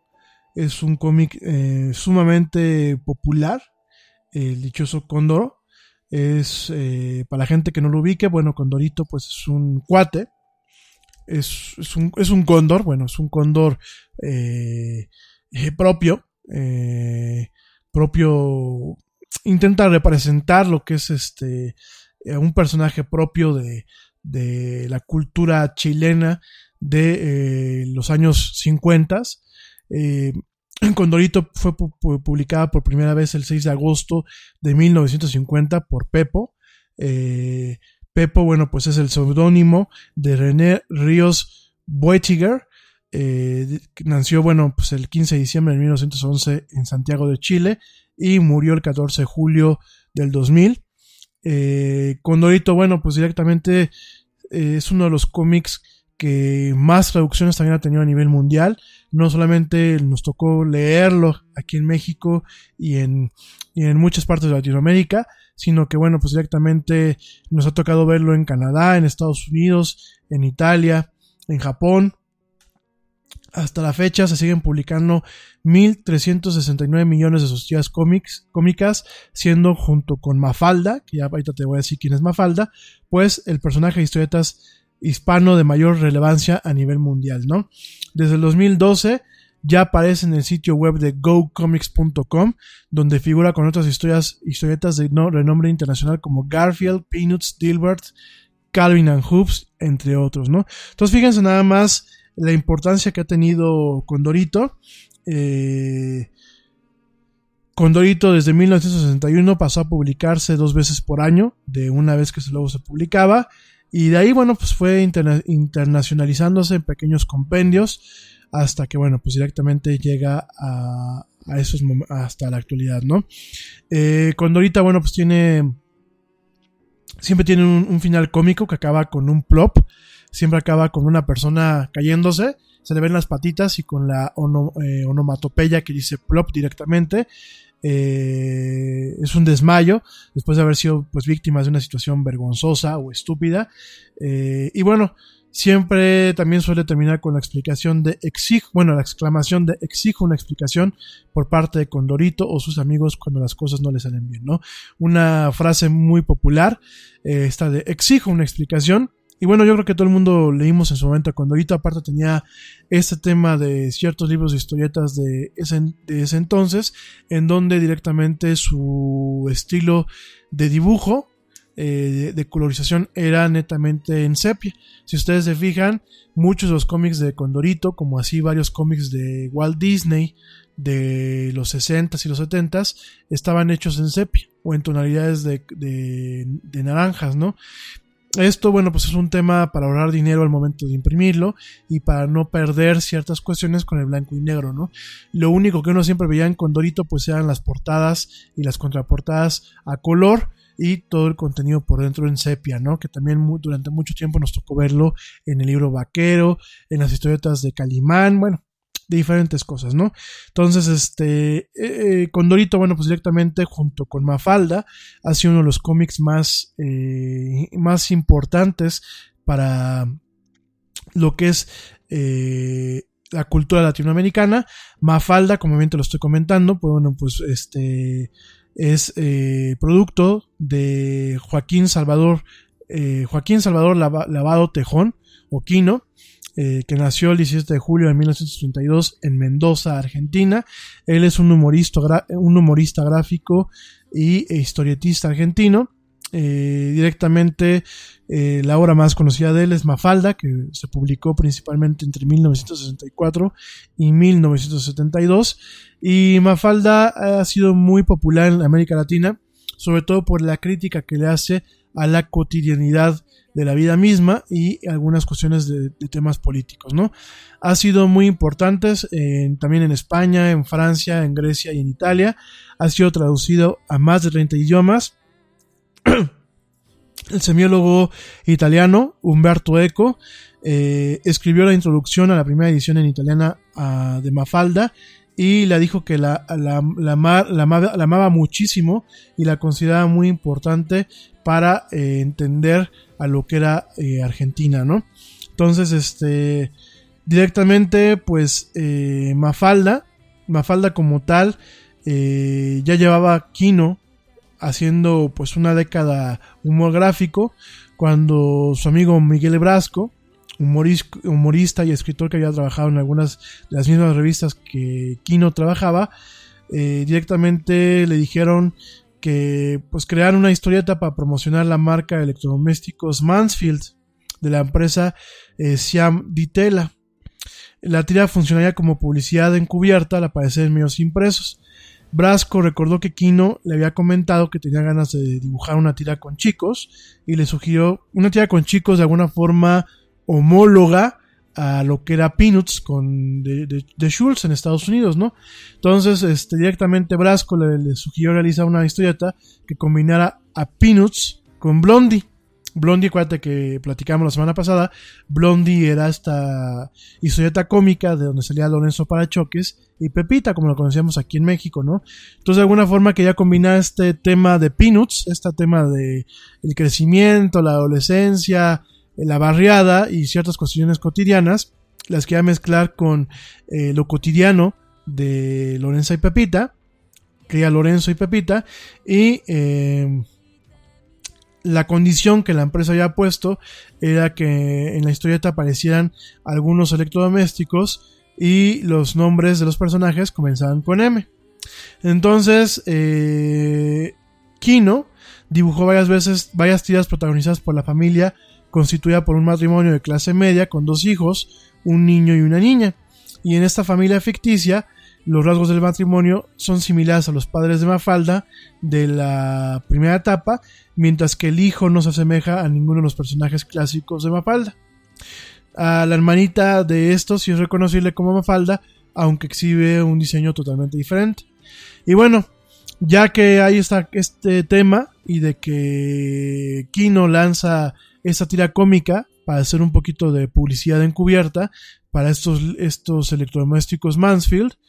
Llega un momento en donde eh, Kino, después de ver un filme que se llama Dar la cara en 1962, que está basado en la novela homónima de David Viñas, en donde sale un bebé que lleva ese nombre, y a Kino le gustó, se le hizo muy agradable que el bebé se llamaba Mafalda, y por eso le puso Mafalda. Entonces llega un momento en que Kino le ofrece esa historieta al diario Clarín.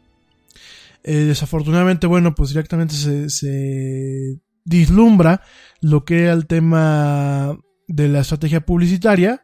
La campaña no se lleva a cabo, pero posteriormente cuentan que Miguel Brasco publica en el suplemento humorístico Gregorio de la revista Leoplan ahí en Argentina, tres de las tías dibujadas para la campaña que no se había llevado a cabo. Y cuando el director de Primera Plana, de Julián Delgado, de 1964, la revista Primera Plana, platica con Kino, comenzaba a publicar en ese medio, le dice yo quiero que publiques a Mafalda. Ya que eh, Mafalda no tiene ningún propósito publicitario, quiero que Mafalda y sus padres participen en esta tira cómica.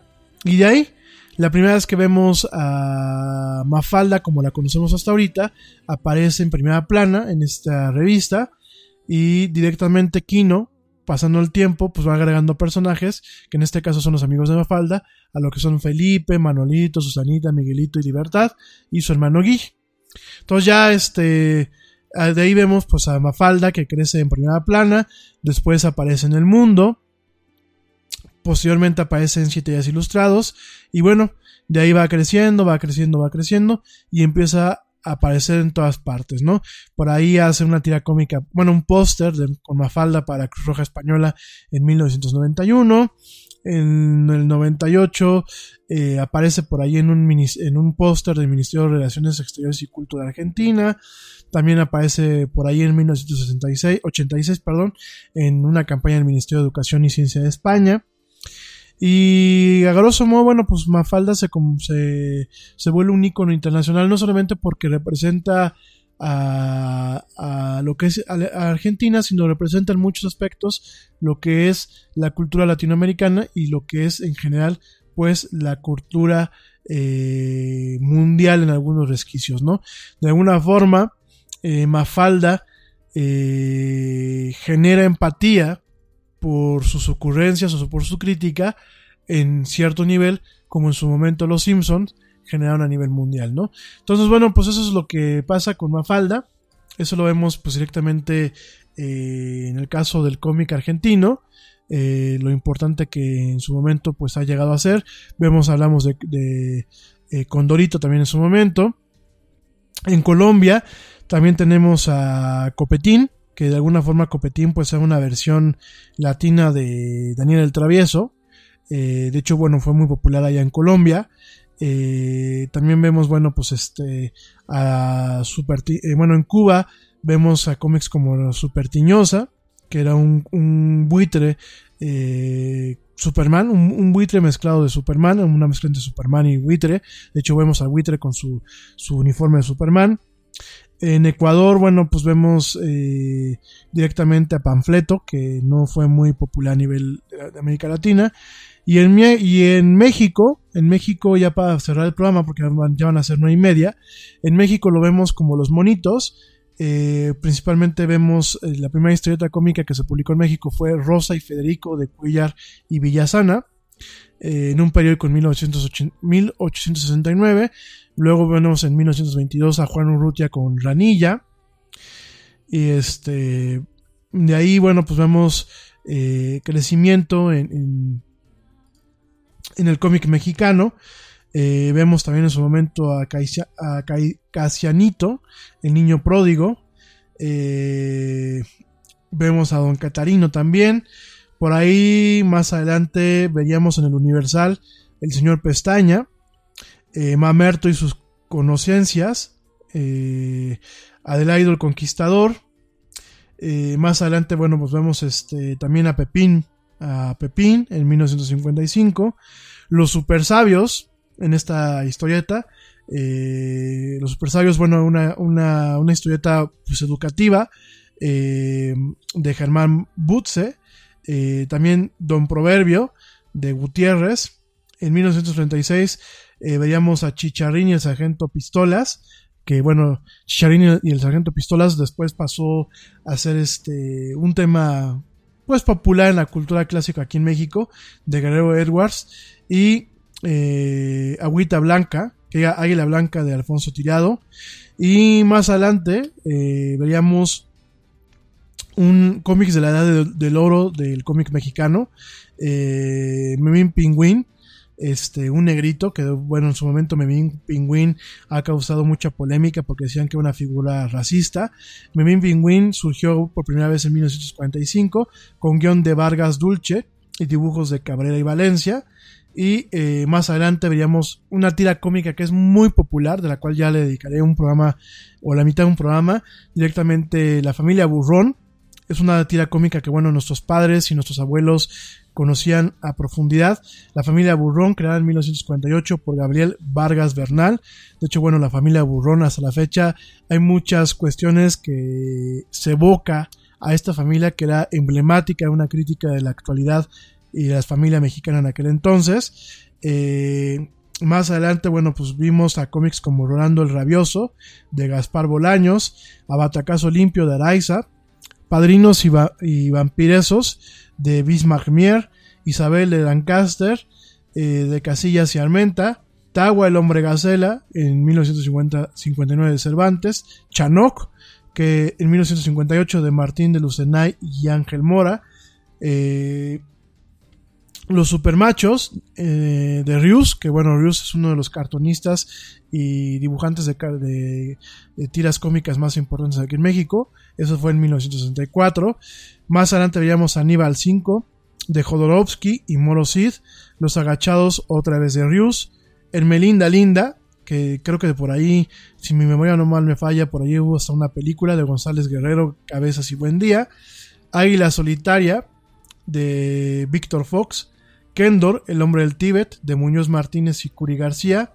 Y de ahí, surgidos de una radionovela, tenemos directamente los cómics de Calimán, Calimán, eh, de Navarro Vázquez, Fox y Crisuel, Tamacón, El Vengador Errante, de Couto y Callejas, y todo esto, bueno, pues son, son cómics muy emblemáticos que en su momento dieran a, a, pues a publicarse eh, diferentes eh, tiras cómicas como La, la Rarotonga, Carmatrón y los Transformables de González Loyo, El Pantera, que de hecho del Pantera hubo una serie en televisión, eso fue en 1980 de Muñoz Martínez, Samurai John Barry, eh, en 1983 de, Arcos, Don Ramirito, en 1984 de Francisco Fraga, Ultrapato, El Cero Dotado de Delgado y de Polo Jasso, La Blandia Patria de Enríquez y La Metafísica eh, de Arau en 1989, ¿no?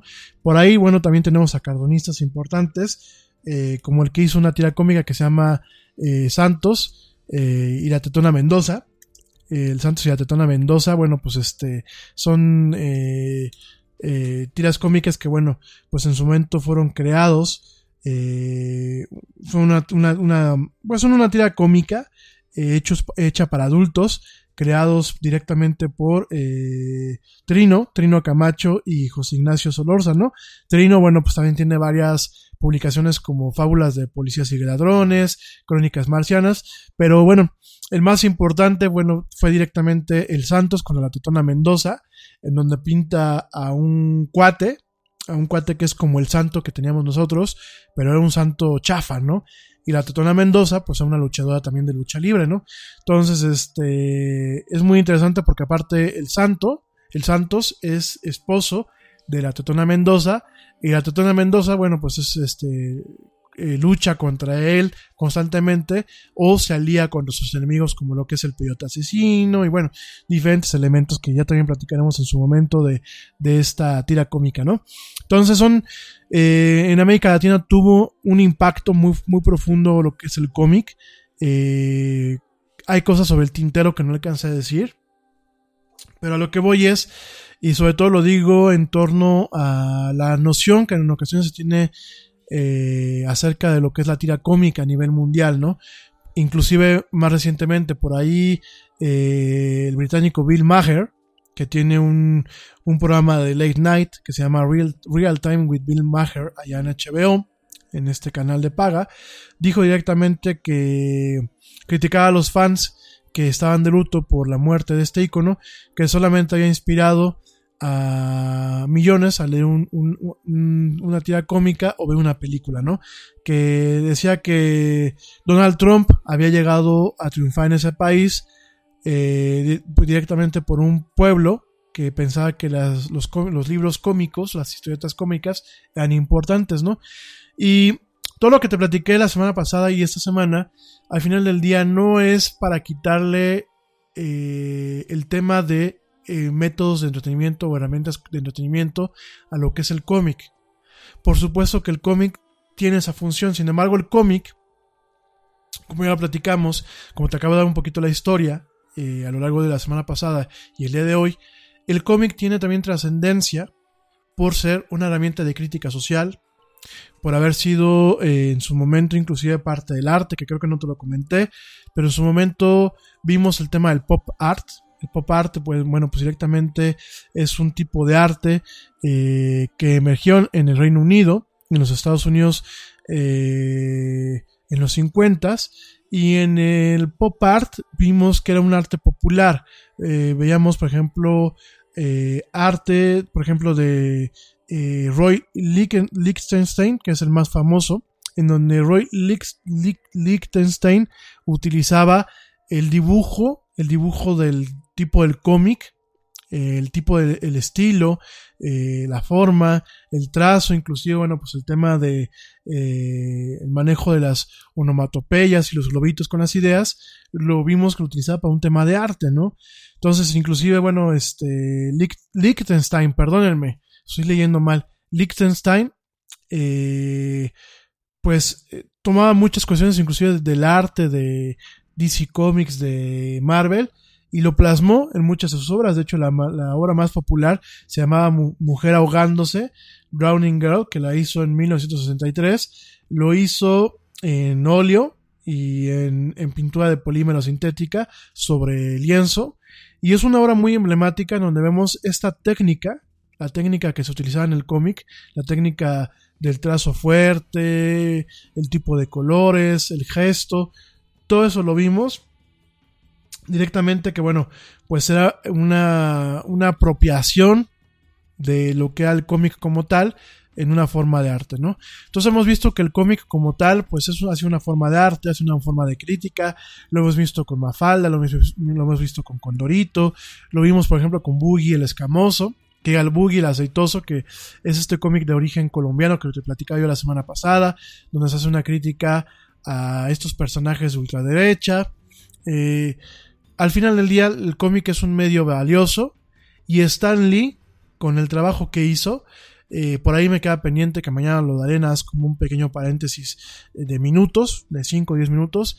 Luchó muchísimo no solamente para crear superhéroes eh, que más allá de la fantasía o la ficción tuviesen siempre una incógnita o una responsabili- responsabilidad social eh, puso cierto tipo de historietas en donde se buscaba abolir o quitarse de líos con el tema del racismo, con el tema de eh, la discriminación y sobre todo logró colocar, logró colocar el cómic como un modelo de negocios que no solamente le dejaba dinero a la gente que dibujaba, que en su momento era mal pagada, sino también dejaba dinero a los escritores y dejaba dinero a la gente que utilizaba estos caracteres en entornos cine- cine- cinematográficos, como bueno, lo hemos visto con el universo cinematográfico de Marvel.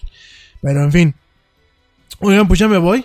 Eh, se me quedan varias cosas en el tintero, pero igual lo, vamos a ir platicando a lo largo de, de- diferentes emisiones. Espero que te haya gustado el tema. Y bueno, pues yo te espero mañana miércoles en punto de las 7 pm hora central de México, en una emisión más en vivo de la era del Yeti. Te agradezco si llegas hasta aquí conmigo en este punto, ya sea en vivo o en diferido. Cuídate mucho, disfruta esta tarde noche de martes, eh, regresando de puente. Eh, pórtate mal, cuídate bien, pásala excelente. Y bueno, yo te espero mañana en una emisión más de esto que es la era del Yeti. Soy Rami Loaiza, espero que te haya gustado el programa. Y bueno, ya me voy. Y como dice el tío Yeti, vámonos, porque ya nos vieron. Nos escuchamos el día de mañana.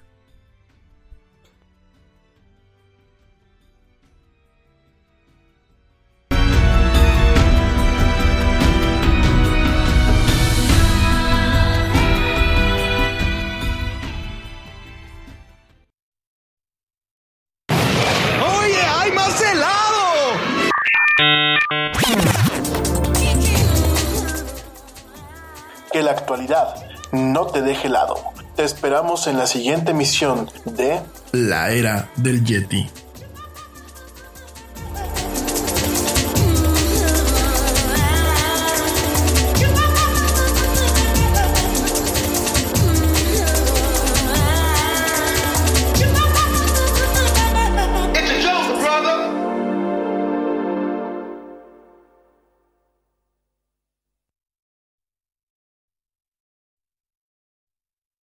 What do you want to da da da? I don't know. What do y'all think we should da da da? Well, what did we da yesterday? Hmm, yesterday. All the dolls feel like the same doll these days. I know. Like, is today Monday or Tuesday? Today is Thursday.